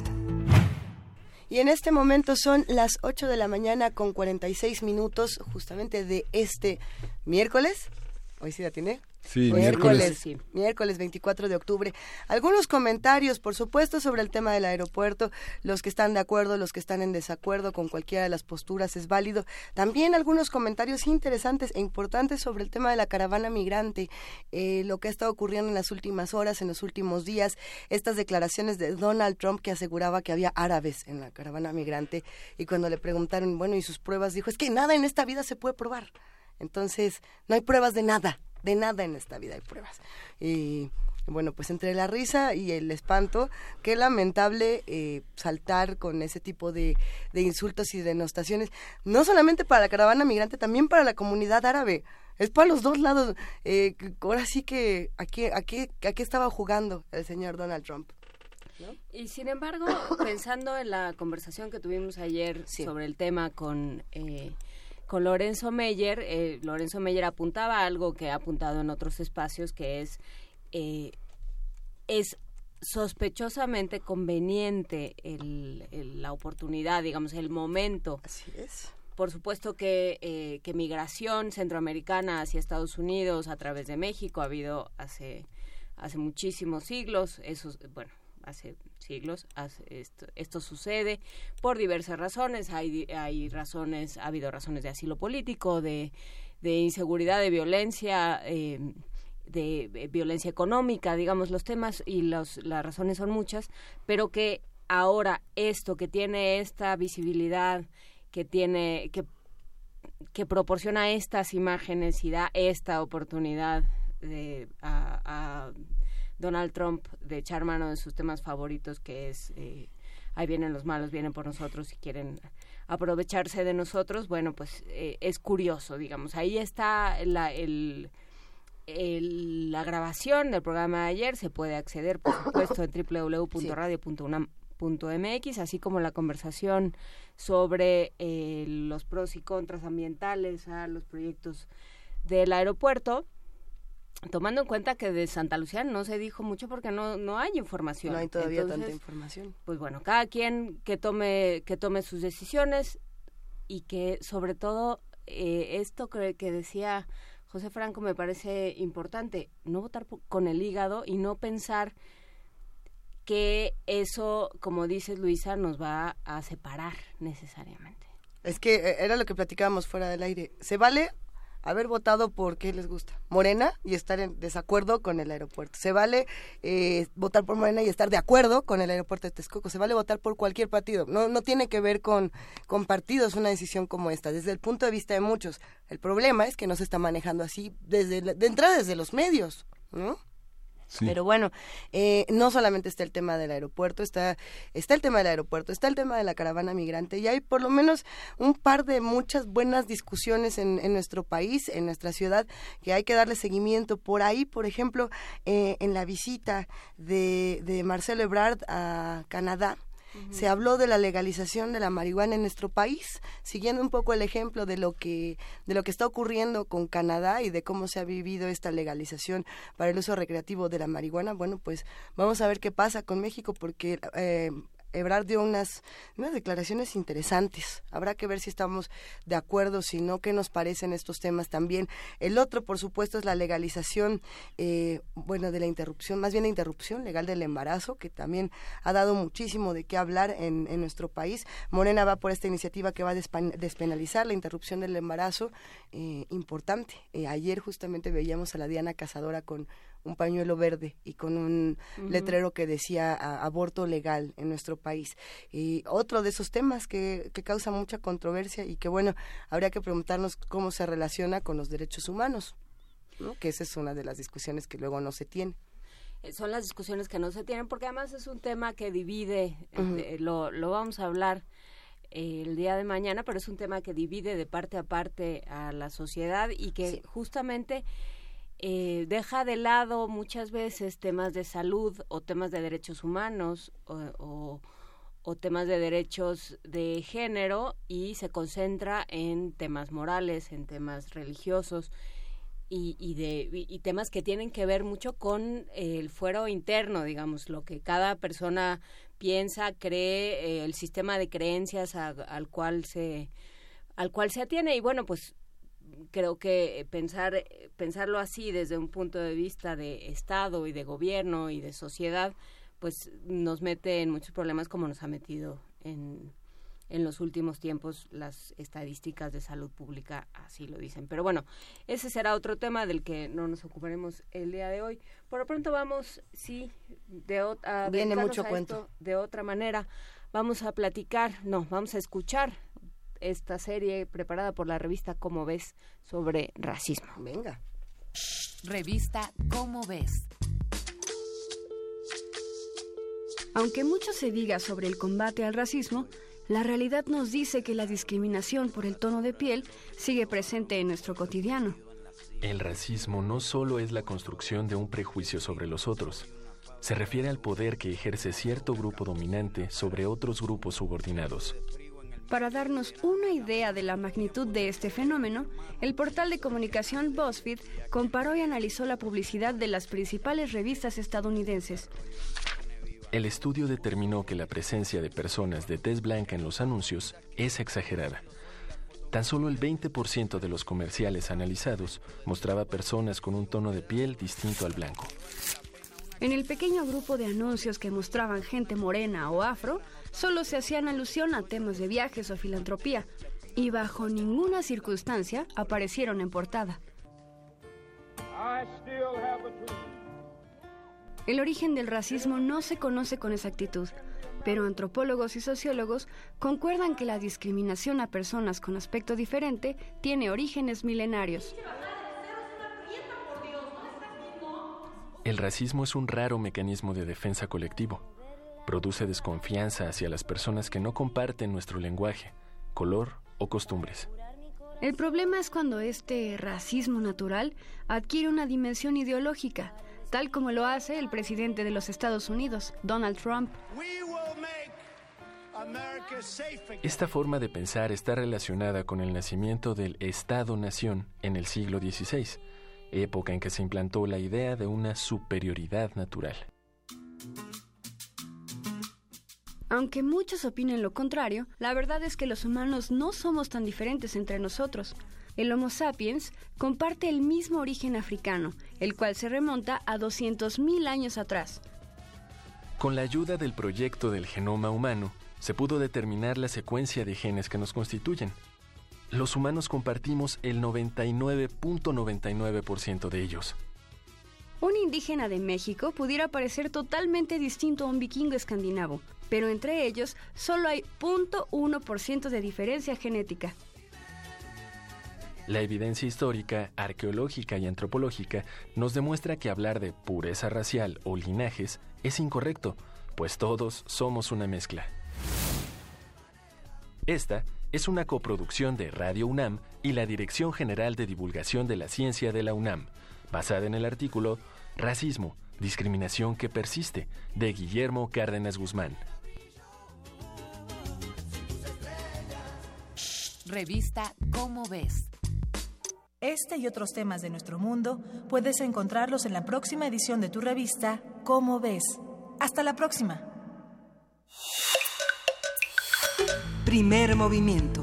Hacemos comunidad. Y bueno, justamente hablando de, de esta cápsula de la revista Cómo ves sobre el racismo, ah, había algunos comentarios interesantes que decían, bueno, lo que se está viviendo en nuestro país con el fenómeno de la caravana migrante no es racismo, es clasismo y tiene que ver más con el desprecio que sentimos hacia los pobres que el desprecio que sentimos hacia eh, las... eh, personas de distintas latitudes y de distintos colores, olores y sabores. Decíamos, si tiene dinero, bienvenido sea, eh, del país que sea, y si no, pues no. Eh, ¿Qué opinan los que hacen comunidad con nosotros? Le mandamos un gran abrazo a Rosario Martínez, a Elizabeth CM, a Verónica Morales, a O Campuzano, a CM, a Huehuetlacatl.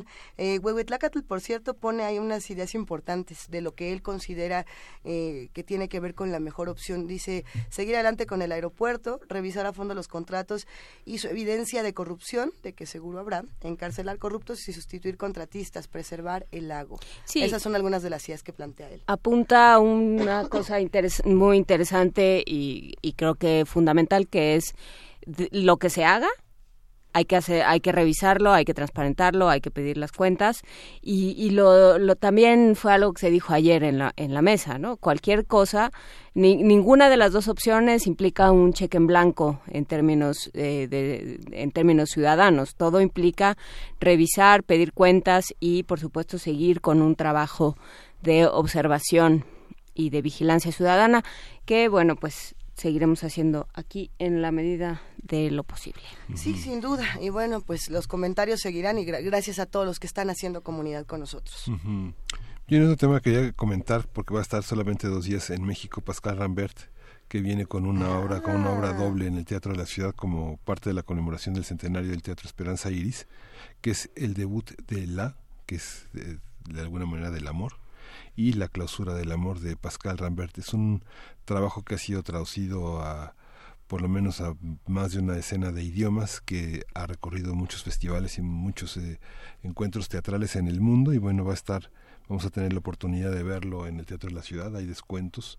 El boleto más barato es 300 pesos el más caro 900 pero bueno es jueves y viernes a las 7 de la noche. Vale muchísimo la pena ver este dramaturgo francés que nació en el 62 y En el es- Teatro Esperanza Iris, te diría Esperanza Silvia Iris, Cherem, que sí. vino el viernes pasado a hablar justamente sobre Esperanza Iris y su teatro y su teatro. Por lo pronto nos vamos a música. ¿Qué vamos a escuchar?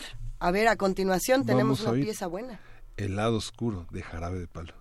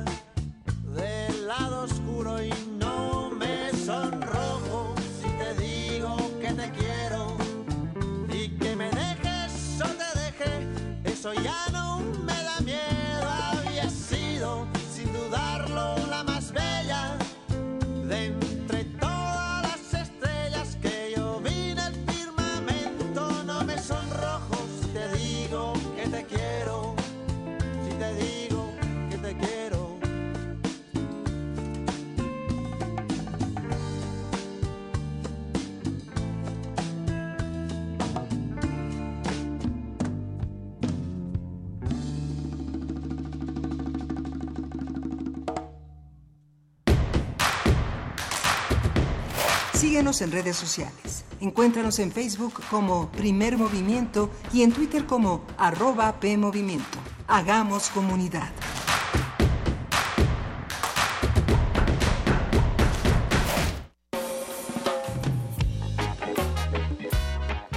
El reggae despertó en un grupo de jóvenes deseos de paz y distensión. Empezaron a hacer música para sensibilizar cuerpo, mente y alma. Así nació un sueño cuya bandera es el amor. Ellos son Antidoping, viernes 26 de octubre a las 21 horas en la sala Julián Carrillo. Ven por tu boleto gratuito a partir del 22 de octubre de 4 a 7 de la noche en el área de extensión cultural de Radio UNAM. Disponible hasta agotar existencia. Adolfo Prieto 133, Colonia del Valle. Sé parte de una fiesta por la hermandad. Radio UNAM, experiencia sonora.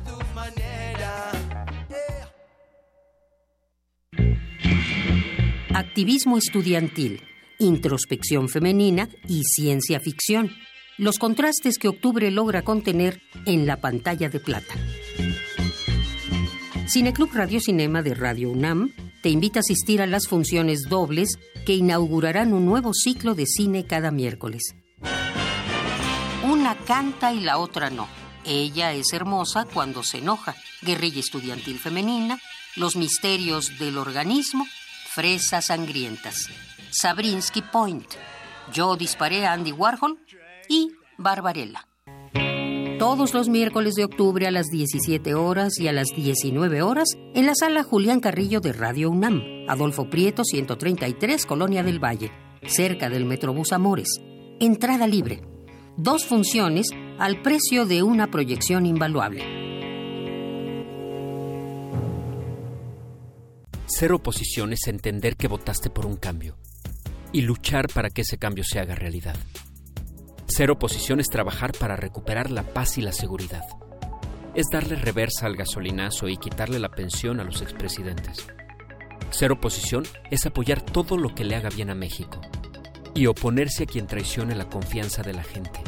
Ser oposición es amar a México. Movimiento Ciudadano.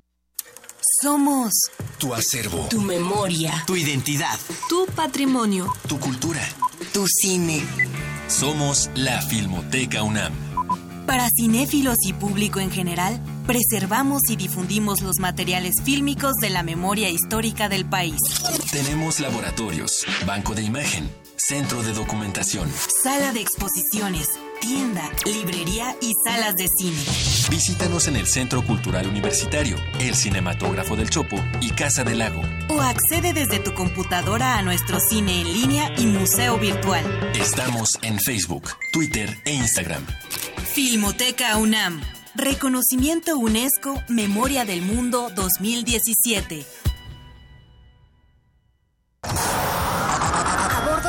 De la nave de la Resistencia existe una habitación que nunca se abre. Excepto la última hora del último día de la semana. Ahí- Ahí vamos a reírnos del mundo, a demoler los muros con canciones, a bailar en la posición que queramos. Todos eligen la música. Todos la disfrutan. Todos la bailan. El Buscapiés. Tú eres el alma de esta fiesta. Viernes, 22 horas. Por el 96.1 de FM. Radio UNAM.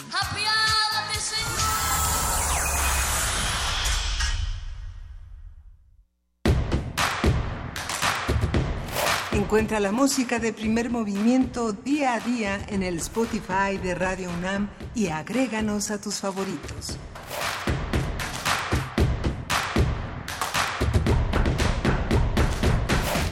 Y son las nueve de la mañana con cuatro minutos. Gracias a los que están haciendo comunidad con nosotros. Gracias por escribirnos, por llamarnos, por mandarnos todas sus opiniones. Sí, estamos en un momento en el que es importante compartir nuestra opinión y respetar la opinión del que tenemos a nuestro lado. Y por otro lado, también es interesante leer, eh, leer muchísimas opiniones y contrastarlas. A- artículos interesantes que está sacando el Universal. Habrá que ver qué tanta, qué tanta información eh, tienen. Artículos interesantes que están sacando otros portales, como lo que estábamos platicando del foro consultivo y de otros espacios. Eh, hay muchísimos. Me, me, me llama muchísimo la Sí. atención la cantidad de artículos que uno puede leer para informarse en este momento. Sí, ayer tuvimos la presencia del doctor Giancarlo Delgado Ramos, coordinador del seminario e investigador del Centro de Investigaciones Interdisciplinarias en Ciencias y Humanidades de la UNAM. Y Fernando Córdoba, doctor en Ecología por la UNAM. Muy interesantes sus espacios en Twitter porque congregan una serie de artículos, de ensayos, de propuestas interesantes. A Giancarlo Delgado pueden seguirlo con arroba yan, yan- yank delgado y a Fernando es eh, justamente Ferna- Fer, Fer Córdoba, Fer Córdoba Tapia. Así, así los podemos seguir y así podemos seguir hablando con ellos para que no se queden nada más en ellos dicen y todos los demás decimos, ok, a lo mejor habrá quien dijera, eh, no me quedé conforme o no estoy de acuerdo con esto, explíquenme un poco más. Lo, la- lo- lo afortunado de estas redes sociales es que podemos seguir compartiendo información, pero como ya estamos roncos aquí, vámonos a la poesía necesaria. Primer movimiento. Hacemos comunidad. Es hora de Poesía Necesaria. Señor M, le voy a compartir un poema el día de hoy. Eh, tenemos por aquí uno que se llama Sílabas por el maxilar de Franz Kafka, del único e inigualable Efraín Huerta. Eh, como tengo tos, no lo voy a leer yo, lo va a leer el mismísimo Efraín Huerta, lo cual nos da todavía más gusto poder invocar a estas voces inmortales de la literatura a través de la radio, del medio de la imaginación. Este poema que quizá recuerden por esto de eh, Hueso para escribir cien veces, señor K, señor K, señor K, ¿no? que hacía como esta evocación al señor K. Eh, ahora sí que el señor M, la señora J y la, señora Luisa por acá estarán platicando con ustedes. Pero antes, eh, para los que quieran conocer este poema, para los que quieran acercarse, lo encuentran en los materiales de lectura de la UNAM, lo encuentran en descargacultura.unam.mx, también lo pueden encontrar en Fonoteca, porque por- forma parte de la colección de Voz Viva, este vestigio radiofónico que vamos a escuchar, y también viene a cuento porque fue publicado en 1968, y bueno, antes de que acabe octubre, hay que seguir recordando esta fecha eh, por todos los espacios culturales, no, no nada más eh, la parte política, recordemos que se escribía, que se leía, que se comía, que se veía, etcétera. Así que, sin más preámbulos, los dejamos con el señor K, con esta, estas sílabas por el maxilar de Franz Kafka de Efraín Huerta, y vamos a escuchar junto con este poema a Nine Inch Nails porque hoy empieza la venta de boletos para su presentación en el Plaza Condesa y seguramente muchos de, de los que hacen comunidad con nosotros estarán emocionados. Así que ahí va. Sílabas por el maxilar de Franz Kafka. Oh vieja cosa dura, dura lanza, hueso impío, sombrío objeto de árida y seca espuma, ola y nave, navío sin rumbo, derrumbado y secreto como la fórmula del alquimista, velero sin piloto por un mar de aguda soledad, barca para pasar al otro lado del mundo, enfilados hacia el cielo praguense y las callejuelas donde la muerte pisa charcos de la cerveza que no bebió Neruda. Hueso infinito para ponerse verde de envidia, para no remediar nada, ni el silencio, ni las alas oscuras y obscenas de tus orejas, para no ver siquiera la herida de tu boca, ni el incendio de allá arriba, donde tus ojos todo lo penetran como otras naves, otras lanzas ardidas, otra amenaza, para hipnotizar la espada de la melancolía y acaso para descifrar el curso de aquel río de palacios donde murieron los santos y las vírgenes agonizaron tañendo laúdes de piedra. Para que pasen la novia y el féretro y Nesbal resucite en el corazón del follaje del cementerio judío, para que el poeta te mire y se sonría ante el retrato de Dios, para la locura, tu maxilar de duelo, para la demencia total y hasta para la humildad de nuestro lenguaje y su negra lucidez, para morir eternamente de una tuberculosis dorada y cabalgar las nubes y nombrar a los ángeles del exterminio y clamar por los asesinos, otra vez allá arriba, por los que quemaron a Juan Hus y arrojaron sus cenizas a un ancho río de espinosa corriente, hueso de piedra, ojo derecho del carlino puente, pirámide caída, demolida, muerta desde su muerte, hueso para escribir cien veces, Señor K, Señor K, Señor K, hasta la podredumbre de las estrellas y las ratas de los castillos y la infamia de los jueces, hueso vivo, puntiagudo como la raíz del alma, como la ciega aurora de tus cejas, hueso para llegar de rodillas y aguardar amorosamente la carcajada y la oración, la blasfemia y el perdón, nave, navío, barca y espuma para sudar de miedo y escribir sobre la piel la palabra abismo, la palabra epitafio, la palabra sacrificio y la palabra sufrimiento y la palabra hacedor.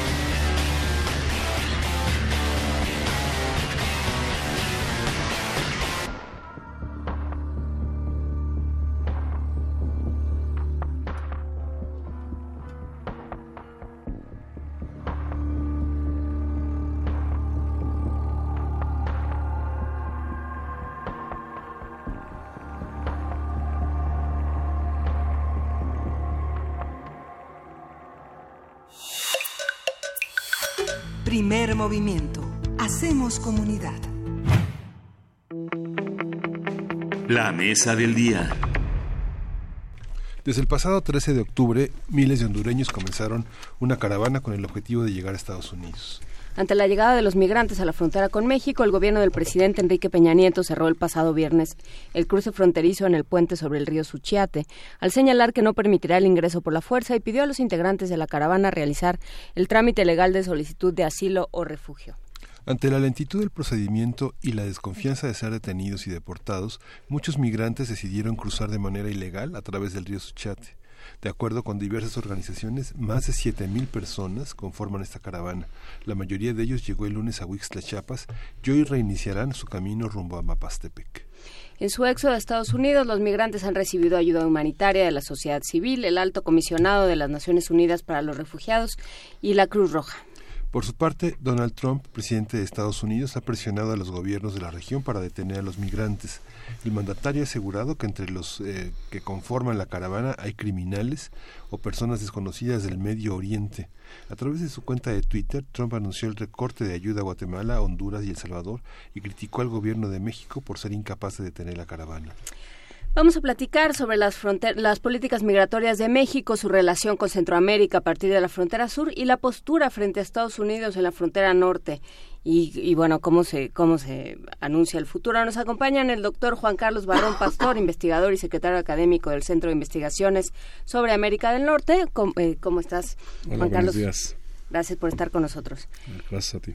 Y está también Laura Rubio, doctora en Historia de la Migración Forzada, académica de la ITAM y consultora de organizaciones internacionales sobre este tema. ¿Cómo estás, eh, Laura? Gracias por estar de nuevo con nosotros. Eh, muchas gracias a ustedes por la invitación. Buenos días. A ver, eh, me gustaría que cada uno de ustedes desde, desde su perspectiva comentara cómo ha visto la caravana. Si quieres, eh, Juan Carlos, empezamos contigo. Sí. Eh, bueno, en primer lugar, pues eh, tendríamos que eh, reconocer que se trata de un fenómeno complejo, eh, que tiene diferentes eh, elementos que no pueden eh, pensarse del mismo modo y, y que por lo tanto es necesario distinguirlos. La primera cuestión, pues, es por supuesto la, la crisis humanitaria que se vive en Centroamérica y en buena parte de nuestro país y que lleva a muchísima gente a tener esta pues eh, esta situación de eh, forzadamente tener que dejar su vida para moverse. Eso pues es un fenómeno en sí que ha- habría que entenderlo por un modo. Luego, por otro lado, por supuesto, pues está la, la acción política de la caravana, que es distinta pues eh, del, del fenómeno migratorio y que también tendríamos que pensarla por su parte. Y la situación pues eh, del, del gobierno mexicano y el gobierno estadounidense, la presión del gobierno estadounidense sobre el mexicano, eh, los retos diplomáticos que representa eh, pues eh, actuar en una situación compleja como esta. Por supuesto. Eh, Laura. Laura Rubio, estamos entre una frontera norte y una frontera sur, cada una muy complicadas. ¿Cómo, cómo entender la, la migración pensándola entre estas dos fronteras? Eh, ay, bueno, eh, me sumo a la noción de que es, un, es una problemática increíblemente compleja. Yo veo la caravana como un, eh, sin duda, un desplazamiento forzado, eh, pero, eh, y bueno, con desplazamiento forzado me, me parece que no deberíamos de llevar la caravana de, de migrantes, sino de, sino de desplazados, porque ya eso de alguna manera conlleva o implica eh, lo que mencionaban anteriormente sobre eh, que parte de una crisis humanitaria y una situación política difícil, ¿no? También veo a, a la caravana como un reclamo social ante la crisis de protección internacional eh, que ha habido, digo, esto se está dando eh, en México y, nos es- y está afectando a México, eh, pero eh, es algo que estamos viendo en todo el mundo, ¿no? Es una declaración política también, los hondureños están votando con los pies, o sea, en, en contra de las condiciones que imperan en su país. Eh, nos habla también como algunos eh, eh, intelectuales han denominado como el acto de desobediencia masivo, ¿no? En contra, por ejemplo, de leyes mexicanas. Y se debe de entender también como un, un proceso migratorio o un fenómeno de movilidad humana que viene mixto, o sea, eh, eh, y que es multicausal, ¿no? Tenemos condiciones de violencia, tenemos condiciones socioeconómicas y además tenemos también condiciones que tienen que ver con cambio climático y desastres. Entonces, estando México en esta posición de, de, de, de tránsito, en este caso, eh, y que yo creo que mucha de esta migración mm, mm, no necesariamente va a, va a, llegar a Estados Unidos, ¿no? Eh, y entonces, pues, vemos un, un, un flujo mixto. Eh, y aquí la preocupación de, bueno, pues yo creo que me, me, me parece un tanto exagerada la, la, la y, infundada lo, la posición de Trump de, de declarar que hay eh, eh, personas de Medio Oriente no deseadas y, y criminales y demás, ¿no? Pero sin duda, y esta ha sido una preocupación que, que han manifestado miembros de sociedad civil y de, y de la ONU, eh, que eh, en estos flujos mixtos siempre vienen personas de diferente proveniencia, ¿no? Y entonces uh -huh. he hablado del tratar de eh, tener como muchos eh, es tener como cuidado con tratantes, por ejemplo, personas que trafican este personas y tratantes, entonces esto digamos que eh, complica la situación, ¿no? Claro, eh, una, una de las grandes fallas de lo que ha ocurrido con con la comunicación sobre este tema en, distintos espacios, en distintos medios, es quedarnos en, el grito, en lo que está ocurriendo, eh, entren, no entren, digan, no digan, la policía, las autoridades, y más allá de lo que ocurre, no nos estamos preguntando las causas, eh, preguntándole a distintos compañeros, muchos nos, de pronto nos dimos cuenta de la falta de conocimiento de que, que teníamos de lo que está ocurriendo con las personas que salen de distintas regiones. Eh, yo, en, en este caso en particular, ¿qué, ¿qué coincidencias podemos encontrar? Encontrar con otros movimientos migrantes o con otras caravanas o con otras personas que huyen de, de, del país en el que viven? ¿Qué características podemos encontrar para entender por qué? Pues bueno, eh, por un lado, eh, yo creo que efectivamente las caravanas y esta en particular uh -huh. ayudan a visibilizar la situación de vulnerabilidad en la que se encuentran pues eh, muchísima gente, pues no solo en Centroamérica sino también en nuestro país. Eh, por otro lado, pues bueno, sí, definitivamente pues habría que ser muy cautos porque ha habido caravanas por casi dos décadas y eh, pues eran caravanas pequeñas que tenían poca resonancia mediática y que eh, pues Donald Trump les dio oxígeno a lo largo de este año, sobre todo en la caravana que hubo en abril. Así es. y este y entonces pues también habría que ser cautos ahí porque pues, pues aunque la caravana sirve para eso como acción política, pues también hay que decirlo desde una perspectiva estadounidense, es un regalo político para la elección intermedia en Estados Unidos que ayuda a visibilizar este toda esta cuestión del temor a las invasiones y el eh, pues todo esto que ayuda tanto a la campaña política de Trump de crear un temor de que Estados Unidos va a ser invadido por miles de eh, personas claro. y, y que hay eh, personas infiltradas de las pandillas y de los movimientos terroristas que por supuesto el mismo Trump ha dicho que no puede ser que no puede ser comprobable Nada esto pero aún así lo dice no entonces este yo creo que pues eso pues también hay que entender. La, la caravana como acción política eh, se da en el contexto pues de esta elección intermedia. Eh, a Trump le ha venido muy bien estar hablando de ello y pues bueno pues en abril pasado 1.500 centroamericanos llegaron a la en caravana a la frontera entre México y Estados Unidos. Eh, ahorita, pues bueno, al parecer, mmm, de los 400 que solicitaron asilo, o sea, de los 1.500 que llegaron, 400 solicitaron asilo. Uh -huh. De los 400 que solicitaron asilo, 374 pasaron el primer paso, pero hasta el momento solamente tres les han dado el asilo. Entonces, eh, tres. Lo que lo que se espera, pues, de lo que pasó en, en abril, que es lo que yo esperaría en este caso también, pues es eh, dilaciones burocráticas migratorias para hablar de si son o no son genuinamente refugiados, todas estas cosas que bien comentaba la doctora Rubio, que se puede perder ahí en un mar eh, legal sobre cómo comprobar si efectivamente están siendo perseguidos o no, etcétera, etcétera, ¿no?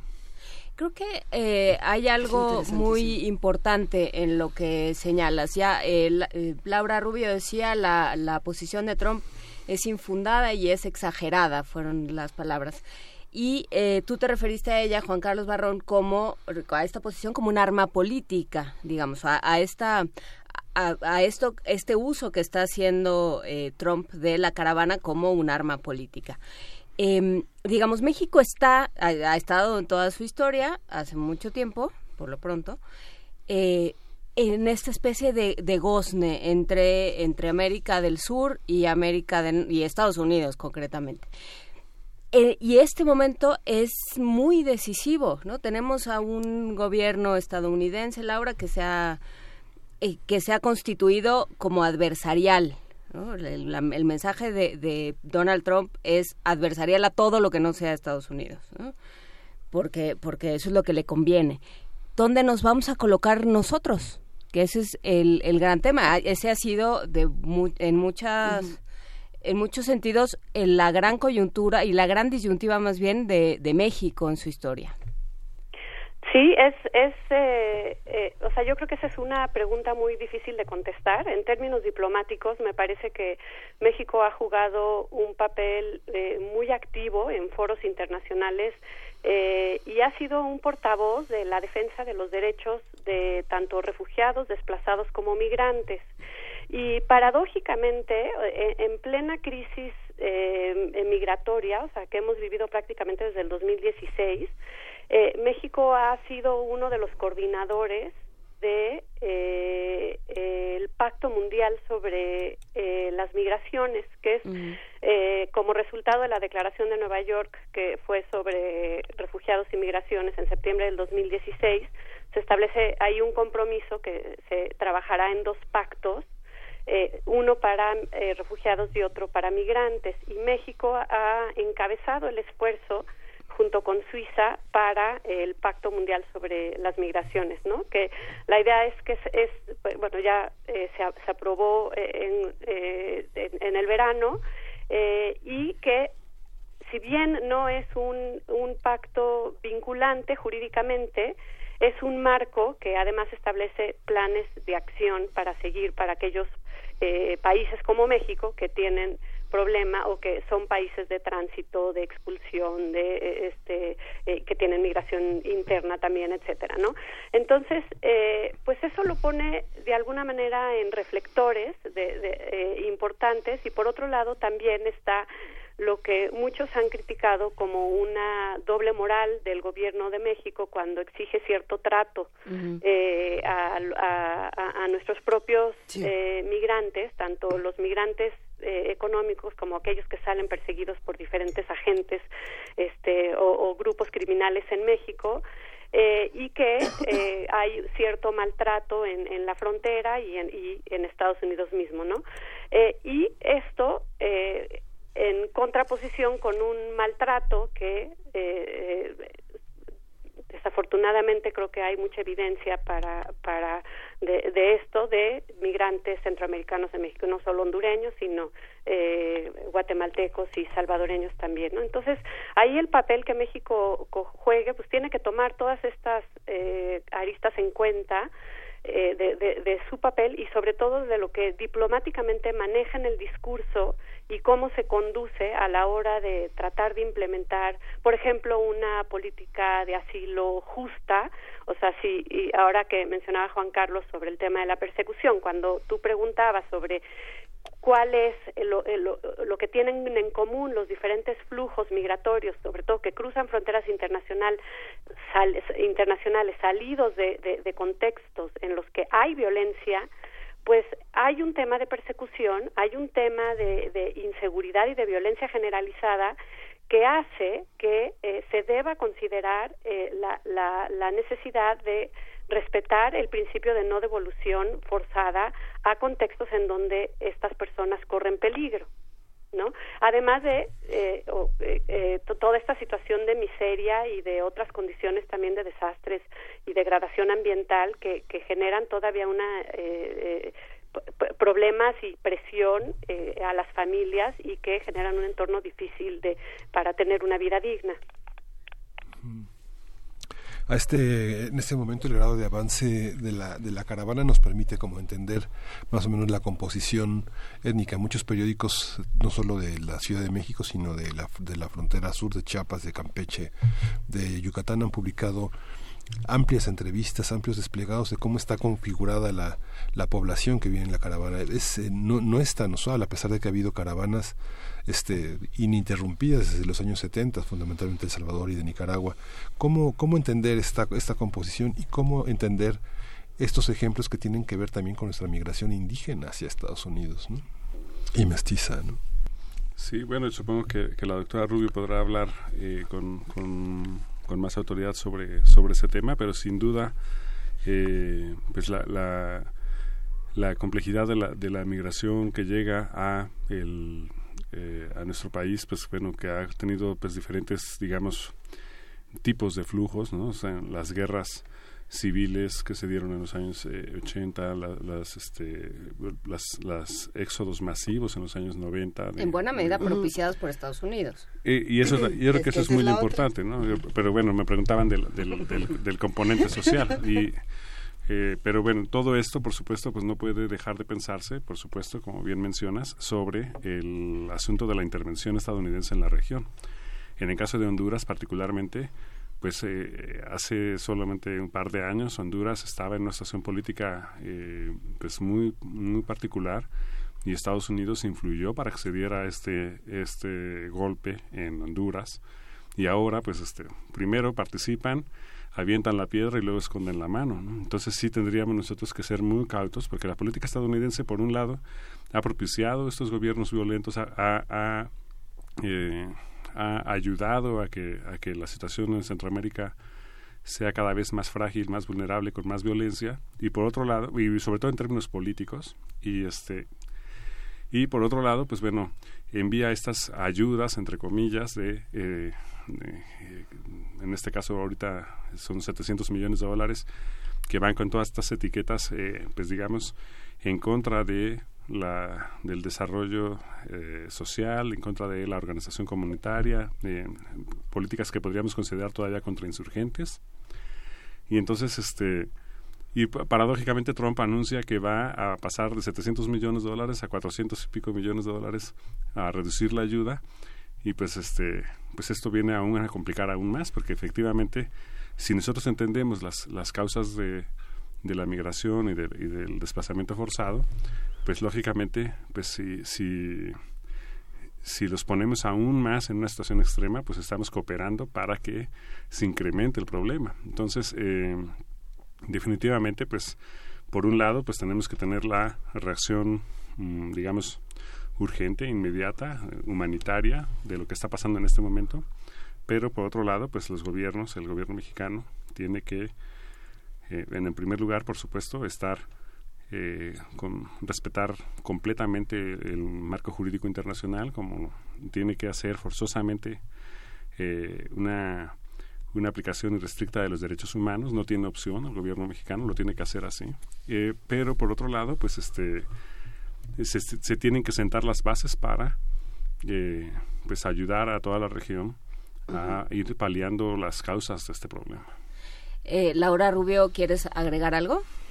sí, sobre el componente social, yo creo que este ha sido uno que también se ha ido problematizando. Eh, si bien recuerdan el, la crisis de los menores no acompañados eh, que ha venido desde el 2016 y yo creo que con esta caravana eh, de alguna manera sigue habiendo eh, un componente importante de menores que vienen solos aunque vengan en, en el marco de esta em, caravana pero también familias completas no y yo creo lo que promovió esta situación en gran medida es el eh, no es lo mismo eh, que un grupo de, de menores con alguien que lo, que los está de alguna manera eh, llevando no a quienes se les ha pagado para que los los crucen eh, vayan completamente solos a que vayan de alguna manera contenidos o protegidos por así decirlo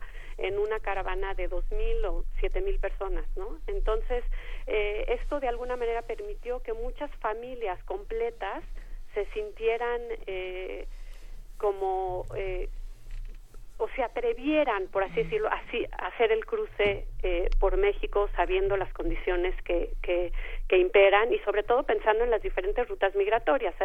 El, hace un par de días hablaba yo con, con la directora de uno de los albergues eh, en Oaxaca en particular y, y se han trazado varios, varias posibles rutas que seguirá la caravana, ¿no? Entonces, dependiendo de eso, pues obviamente son los peligros, son las necesidades, son eh, eh, los tipos de actores que se tendrán que, que, ver involucrados en todo el camino, etcétera.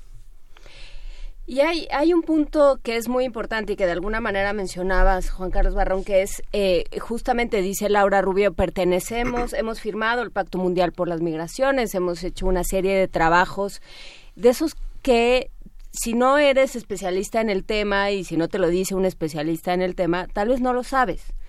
Y ahora lo que está sucediendo, digamos, el gobierno de México em, de, de, manera menos ostensible ha hecho una serie de, avances en términos de, de, firmar estos pactos, de participar en discusiones internacionales, pero ahora lo que sucede con, este, con esta caravana es que está en la, en la lupa de los medios que además y los medios nacionales e internacionales que ya además sabemos son los que son la principal fuente de información de Donald Trump y, y, una influencia importante en su toma de decisiones. No no necesariamente de todo el gobierno estadounidense pero sí de Donald Trump porque parece que el gobierno y el Congreso funcionan independientemente de lo que diga Donald Trump pero eso es otro tema. Entonces ¿Qué, qué, o sea, ¿qué le cae encima al gobierno mexicano que siempre había querido como quedar bien con todos y firmar, por un lado, seguir con una cierta política de, de trabajo y de, y de avance de derechos humanos, pero no, no enojar al, al gigante del norte? ¿Qué, ¿Dónde queda el gobierno mexicano y qué problema tiene ahorita? Pues el problema que es, es muy fuerte, ¿no? Por un lado, pues, eh, creo que lo has planteado muy bien, eh, estamos en esa tensión, ¿no? El gobierno mexicano eh, a lo largo de su historia siempre ha tenido que tener un, un, ejercicio diplomático con Estados Unidos pues notable y a veces nos ha salido bien y a veces no tan bien pero por supuesto pues aquí el problema consiste por un lado como bien has mencionado pues Estados Unidos le exige al gobierno mexicano que eh, se convierta en su policía migratoria del sur y que hagan el trabajo sucio que, eh, que ellos no quisieran hacer. Por otro lado, por supuesto, pues México no puede hacer eso porque si lo hiciera, no solamente, por supuesto, estaría rompiendo todas estas leyes que bien mencionas, sino porque qué autoridad moral le quedaría al gobierno de México para defender a nuestros propios migrantes en Estados Unidos. Entonces nosotros no podemos eh, comprometernos de ese modo en términos de diplomacia internacional, porque eh, pues nuestra postura a nivel internacional siempre ha sido de defensa de nuestros migrantes y ahora eh, los migrantes centroamericanos nos están pues haciendo ver nuestra doble moral. Así es. ¿No? Y este y hablando de esta doble moral, pues quisiera mencionar, por ejemplo, el caso que hablaba ayer con mi amigo Enrique Martínez Curiel, investigador de la, de la Universidad de Guadalajara, sobre el tema de los migrantes estadounidenses en México. Migrantes ilegales que están aquí en México, eh, están pues, en nuestras costas, están en nuestros, eh, están ocupando eh, espacios paradisíacos de nuestro país y que por supuesto no tienen ningún documento migratorio ni nada por el estilo y allí nadie se espanta. Entonces, cuando, cuando hablamos de decenas de miles de estadounidenses, pues tenemos una, una vara y cuando tenemos eh, el problema de los, de los centroamericanos, entonces tenemos completamente otra manera de ver el asunto. Entonces yo creo que, pues sí, el, gobierno mexicano está todo el tiempo en esta ambivalencia, ¿no? Somos... Eh, eh, queremos el, respeto irrestricto del derechos humanos, por otro lado, pues nuestros migrantes que necesitamos protegerlos en, tanto dentro de nuestras fronteras como fuera, y por otro lado, pues nuestra posición frente a la migración, pues nos obliga a reconocer lo que se ha llamado como aporofobia, porque sí somos buenísimos para recibir a migrantes extranjeros ricos, pero malísimos para tratar con gente en situación de vulnerabilidad. Laura Rubio, ¿es, eh, ¿existe esta doble moral? ¿Es una tensión irresoluble? Eh, eh, yo creo que los diferentes estándares van a continuar. O sea, de lo que exigimos para nuestros connacionales y lo que damos a, a, a los migrantes y sobre todo, como decía Juan Carlos, este, eh, el, a, aquellos que vienen sobre todo en condición de vulnerabilidad, pues esa, esa doble moral yo creo que va, va a permanecer, ¿no? ¿Por qué? Eh, cu- cuando a- hablábamos de, de- bueno, México como se ha jactado durante décadas de ser un país de refugio y esto lo hizo realmente en condiciones eh, sin un marco jurídico, o sea, no teníamos una ley para refugiados, ni instituciones, o sea, se crearon instituciones para lidiar con, con, con el fenómeno de refugio hasta 1980, ¿no? Eh, y aún así lidió con las diferentes crisis, eh, obviamente las primeras crisis que, que, que hubo que de refugiados que llegaron a México, pues muchos de ellos eran intelectuales, eh, empresarios, eh, etcétera, que fueron mm, recibidos con eh, manos abiertas, ¿no? Eh, ahora bien, en este nuevo escenario me parece que eh, pues va a tener que prevalecer algún tipo de, pragmatismo entre la presión eh, política eh, y económica de, de- Trump eh, en temas de seguridad y demás, y además eh, con pues, una realidad que, que está en la frontera. Y ahora me parece que hay nuevos actores que antes no teníamos en, en- ante las diferentes crisis, que es esta supervisión eh, que, se ha dado diferentes organizaciones como mandato principal sobre los procesos para eh, agilizar y para atender las solicitudes de asilo, cómo hay diferentes organizaciones de la sociedad civil que, eh, que están ahí siendo testigos y observando la forma en cómo se dan, por ejemplo, en los eh, centros este, a, a donde llegan los migrantes y a solicitar asilo y, y cómo eh, han eh, puesto presión para que estos procesos sean mucho más cortos, ¿no? Porque obviamente las condiciones en las que viven cuando están eh, siendo sujetos de este proceso, pues es- es- son paupérrimas, ¿no? Eh, Y hay una violación eh, de derechos humanos, etcétera. Entonces, este pragmatismo de alguna manera eh, tendrá que también verse eh, en una situación de colaboración con sociedad civil y permitir justamente esta observancia eh, y esta supervisión eh, y reconociendo que eh, no va a poder solo con esta crisis, ¿no? Eh, ante estas crisis que ha tenido, pues ha habido siempre apoyo internacional, pero ha sido muy, muy, rece- muy eh, de alguna manera con mucho recelo a su soberanía. Eh, y esto ha impedido reconocer muchas veces cuando una situación ha- se le ha salido de las manos, ¿no? Entonces, ese pragmatismo eh, que va a tener que de alguna manera también reflejar que ha internalizado todo este discurso político que ha manejado en los foros internacionales y llevarlo a casa, ¿no? Y, y justamente creo que eh, mencionas algo importante, el trabajo de la sociedad civil, eh, porque sí, eh, digamos, eh, Videgaray o, o quien esté en, en, en ese puesto podrá decir una serie de cosas, se podrán hacer una serie de cosas, pero la sociedad civil puede... eh, se, se mueve con otros parámetros y se puede mover con otros Y además parámetros. son los que están en el terreno. O sea, muchos de los, nuestros diplomáticos, o sea, es rara vez que estén ellos, eh, o sea, que hagan visitas a, lo- a, a los lugares este, y que conozcan la realidad y que se empapen y que hablen y que entrevisten. O sea, realmente eh, son pocos los diplomáticos que tienen este contacto con la realidad de primera mano. ¿No? Entonces, es la sociedad civil, es la que está en el terreno, entonces son los que saben eh, eh, eh, pues ahora sí que las necesidades, las afectaciones, las contradicciones. Sí, y bueno, hay un tema con el que me gustaría cerrar que es ¿y ahora? Porque porque tú Y después tú de todo esto que sigue. Juan Carlos Barrón, eh, lo que van a hacer va a ser eh, ralentizar el trámite, ¿no? Va a ser ah, literal, eh, por decirlo en términos de a pie, hacer la cansada. Y entonces eh, para pasarle la bronca al siguiente gobierno. Así ¿Qué- es. y, ¿Y dónde nos colocamos?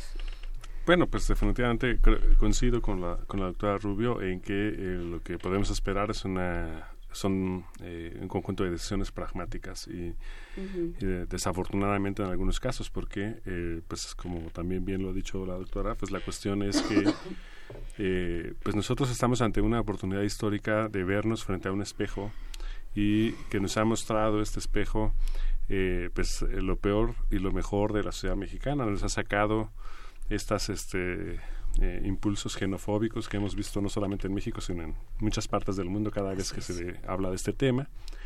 Pero también, pues bueno, están estas este, organizaciones solidarias que están eh, buscando visibilizar y tratar de mostrar empatía con esta cuestión. Y lo mismo está pasando en Estados Unidos. Las, en Estados Unidos también se está preparando una movilización de organizaciones sociales que buscarán seguramente aprovechar el momento para la, de la visibilización mediática de la que hablas. Entonces, este, yo me imagino que, pues bueno, pues eh, eh, el gobierno mexicano pues tiene la, difícil cuestión de tener que eh, decirle al gobierno de Estados Unidos que sí está intentando eh, controlar la situación y que sí está siguiendo sus instrucciones, pero al mismo tiempo decir que hay una soberanía y que no vamos a permitir que nos eh, digan ellos qué hacer. Pero pues, por lo cual pues seguramente nos dará algunos pues, mm, situaciones de tensión, de, violencia mientras esto vaya pasando. También va a ser importante la decisión práctica de los de la caravana de qué ruta tomar, porque como bien se decía hace un momento, eh, pues no es lo mismo eh, tomar la ruta corta pero irse por eh, Veracruz y Tamaulipas que este tomar la ruta larga para llegar a Tijuana. Serían los casos extremos, digamos, pero son pues eh, situaciones radicalmente distintas que el gobierno mexicano pues ya tendrá que estar pensando no solamente en términos pues de lo que hemos hablado derechos humanos eh, eh, cuestiones internacionales sino en términos prácticos de quién controla el terreno sobre el que van a pasar esta, esta caravana estas personas si el, si el gobierno realmente puede protegerles porque obviamente pues hay una obligación fundamental de la protección a estas personas no no no. Y cuando lleguen pues a la, a la frontera, pues qué es lo que va a pasar, pues eh, em, lo hemos visto antes en, en, pequeña escala, pero pero ahora pues estamos listos para ver el, el evento amplificado y eh, y pues bueno, no sé, podríamos estar ante un evento de grandes proporciones eh, en, en, el muro entre México y Estados Unidos podemos estamos probablemente frente a un momento de grandes proporciones y eh, Laura me gustaría terminar con un comentario justamente sobre la sociedad civil sobre la academia sobre lo que se puede hacer en ámbitos que no sean necesariamente eh, los gubernamentales. Sí.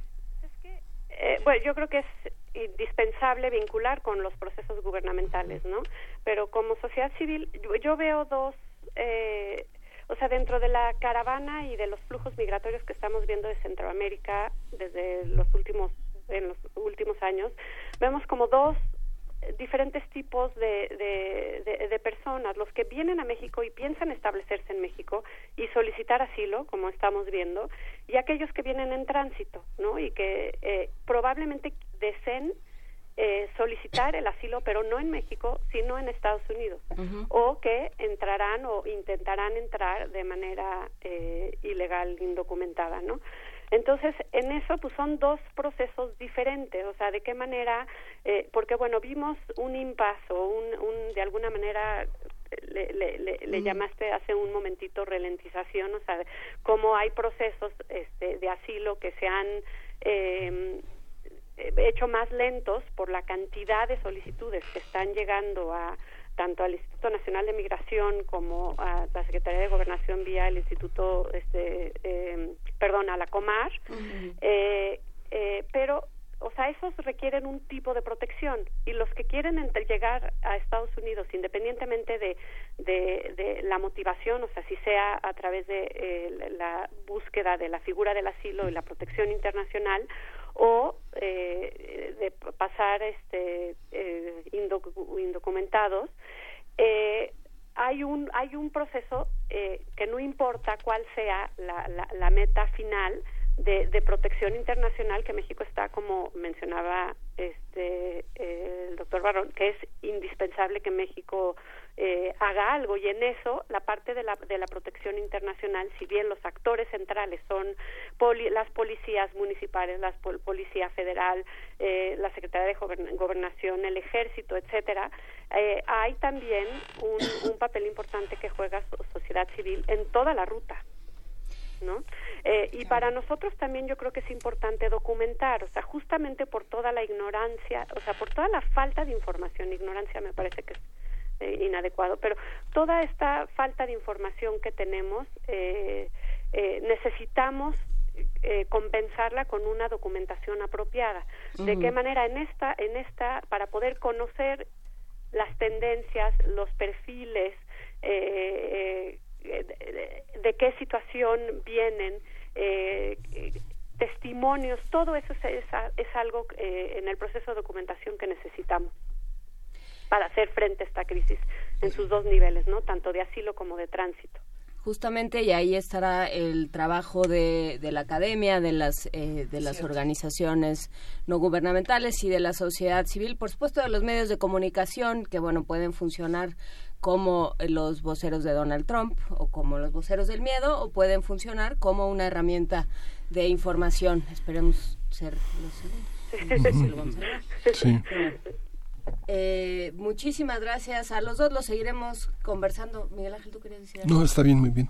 Ah, muchas, no. muchas, muchas, muchas, muchas caravanas, muchas alterna- alternativas se están ya haciendo en muchos lugares del país, eh, recogiendo recursos, llevando alguna ayuda a todos estos, a todas esas personas que están pues varadas en, en la frontera. ¿no? Digo, es, es muy conmovedora la iniciativa de muchas personas en todo el país. Y que van a quedarse mucho tiempo. Sí. Entonces hay que hay que pensarlo como, como y que se están preparando, perdón, la interrupción, eh, que se están Sí. preparando nuevas caravanas, porque lógicamente si, si la caravana había mm, tenido un éxito relativo como acción política, pues ahora esta caravana está llevando al siguiente nivel eh, Claro. esta estrategia. Sí, de- El Salvador política. decían que ya En El Salvador, exactamente, sí, ahora ya estaba hay una... gestando una. Ahora, que justo una, que una porque no noviembre, la otra. justo porque en noviembre re- se vence el plazo para el regreso de los salvadoreños a su país y que coincide con una recolección de sus ahorros, de sus propiedades, de su patrimonio, porque no tienen manera de quedarse allá más que como perseguidos, como delincuentes y que regresan, ¿no? Pues habrá que, hay que darle seguimiento a todos estos elementos y por supuesto seguir conversando, para eso están eh, medios como este. Nosotros les agradecemos muchísimo. Juan Carlos Barrón, gracias por acompañarnos aquí en Eh, la cabina. muchas gracias a ti, muchas gracias. Un Eh, Fue un gustazo. placer estar aquí. Doctora Laura Rubio, gracias Laura. Gracias a ustedes. Gracias a ambos. Nosotros nos quedamos aquí en primer movimiento leyendo muchos de los comentarios que nos hacen respecto a este tema importantes. También los vamos a compartir después de la siguiente pieza musical. Vamos a escuchar de Gordon, de Gordon Sánchez, Le Salé de l'Hiver.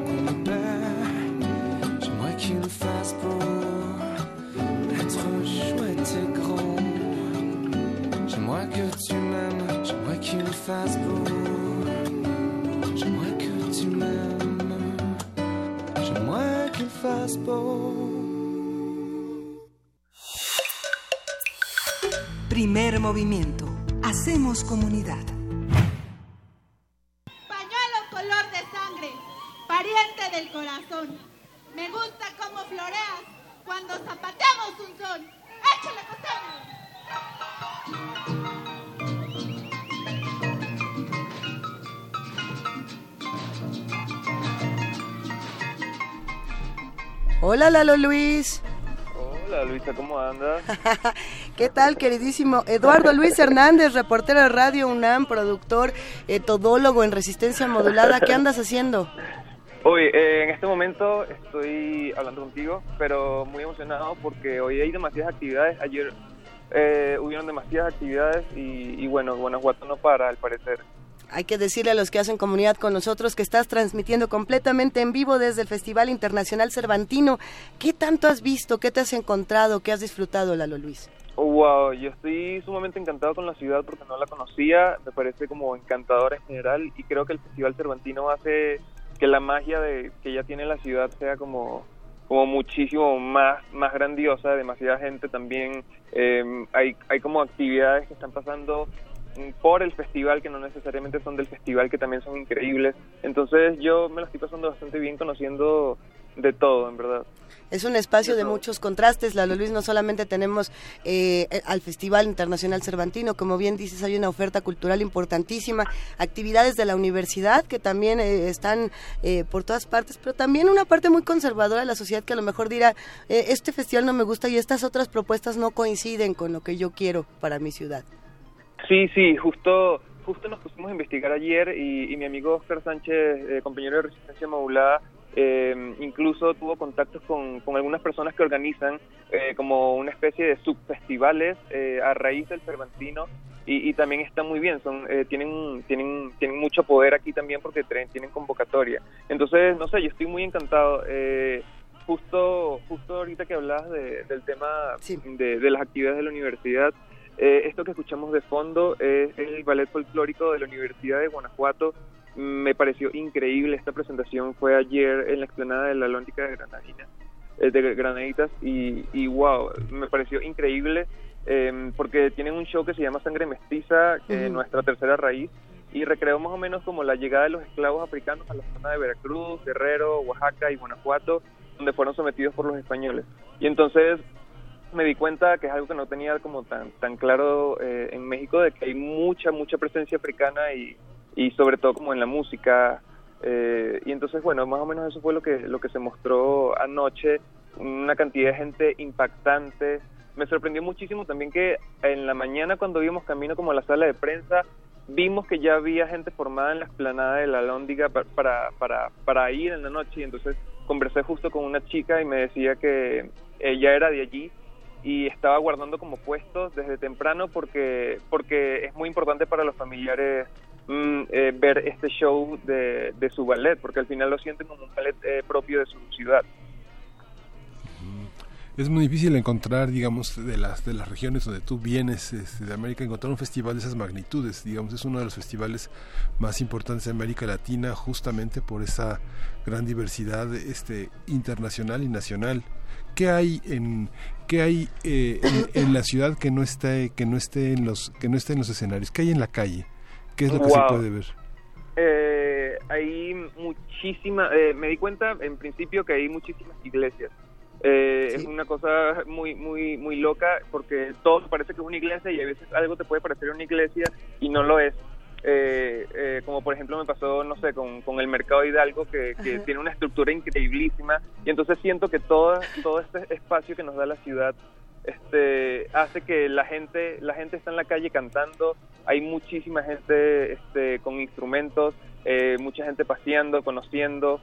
Eh, yo yo veo una alegría como que no había visto en otra ciudad. En verdad en verdad me parece que, que está muy chévere. He visto hasta clases de yoga el país el país invitado es la India y entonces incluso en estos días vi a una maestra de yoga desde de la India dando una clase con, con traductor y todo y, y me parece que toda la ciudad está como, como sumergida en este encanto del Festival Cervantino. Excelente, querido Lalo Luis. Oye, ¿qué, ¿qué vas a ver próximamente para hoy y para los próximos días? Eh, para todos los que no nos pudimos ir para allá y que queremos imaginarnos justamente en Guanajuato, ¿qué nos vas a recomendar? ¿Qué recomendación nos dejas? Justamente ayer vi una, una obra de teatro increíble que se va a repe- repetir hoy. Ok. Eh, se llama La tía Mariela, esto fue en el teatro principal. De hecho, recolecté algunos comentarios de, de la obra, este, por si alguien está escuchando y quisiera venir hoy, este, les dejé un audio ahí para que, para que para que vieran más o menos de qué, qué pensaba la gente, pero básicamente la obra trata de, de tres de tres primas eh, como solteronas, como como como se suele se suele conocer como este estereotipo de, de tía solterona que tiene que, que se tiene que encontrar porque porque Sí. una una otra una tía se muere y, y entonces bueno es un poco revivir revivir este unas un poco experiencias alocadas eh, y lo divertido es que tenían que salir de tenían que viajar a Aguascalientes y ellos no querían viajar de Aguascalientes porque nunca habían salido de, de Yucatán y, y bueno recole- recolecté alguna no sé si ya habrá tiempo para, para poner el audio Claro. A ver. Vamos, vamos al audio. Nadie querría salir de Yucatán. Lalo Luis, ya te llevaremos para que lo conozcas. Muchísimas gracias, Lalo Luis, reportero de Radio UNAM, por supuesto, parte del equipo de Resistencia Modulada desde el Cervantino. Vámonos con tu audio. Muchísimas gracias y hablamos pronto. vale muchísimas gracias a ustedes nos estamos viendo esta semana Claro que sí. semana. Nos estamos escuchando. Vamos a- al audio. Venga, El tener un hombre a veces, las mujeres por no estar solas pasan entre penas y también alegrías, pero que esas alegrías conllevan siempre a unas consecuencias más grandes, en- no tan buenas como uno se espera. Diana Leal de Ciudad de León. De que nunca dejamos de descubrir los muchos Méxicos. O sea, yo descubrí un nuevo México que es muy cercano al, al que tenemos en esta parte del país, pero a la vez también eh, con grandes aprendizajes. Hola, yo soy Ricardo y vengo de Irapuato, de aquí cerquita. Eh, mía, en general muy buena. Empecé con la expectativa muy baja porque como que el comienzo es muy tranquilo, los diálogos creo que no comenzaron tan bien, pero poco a poquito como que sí, sí me agradó mucho. La cuestión de que mezclen ya la música, la comedia, un poquito el drama, se me hace muy, muy bonito y muy representativo de nosotros. Más que enseñanza, a mí como que me da un poquito este, ese sentimiento de cuando escuchas historias tradicionales tuyas, este, como de decir, ay, qué bonito es México. Eso es lo que, lo que me deja. Y así despedimos este programa, este primer movimiento del miércoles 24 de octubre, invitando a todos a que hagan comunidad con nosotros mañana de 7 a 10 de la mañana en el 860 de AM, por supuesto en www.radio.unam.mx y en el 96.1 de FM. Gracias, jefa de información, Juana Inés de ESA. Gracias. Muchísimas gracias a ustedes. Es que me quedé leyendo unos tweets y me, me quedé pensando en el término que es ilegal, que es indocumentado. Es que es ¿Qué interesante. Pero Mañana lo mañana. discutimos. Muchísimas gracias a todos. Gracias, Miguel Ángel Quemain. Gracias a todos. Esto fue Primer Movimiento. El mundo desde la universidad. Radio UNAM presentó Primer Movimiento. El mundo desde la universidad.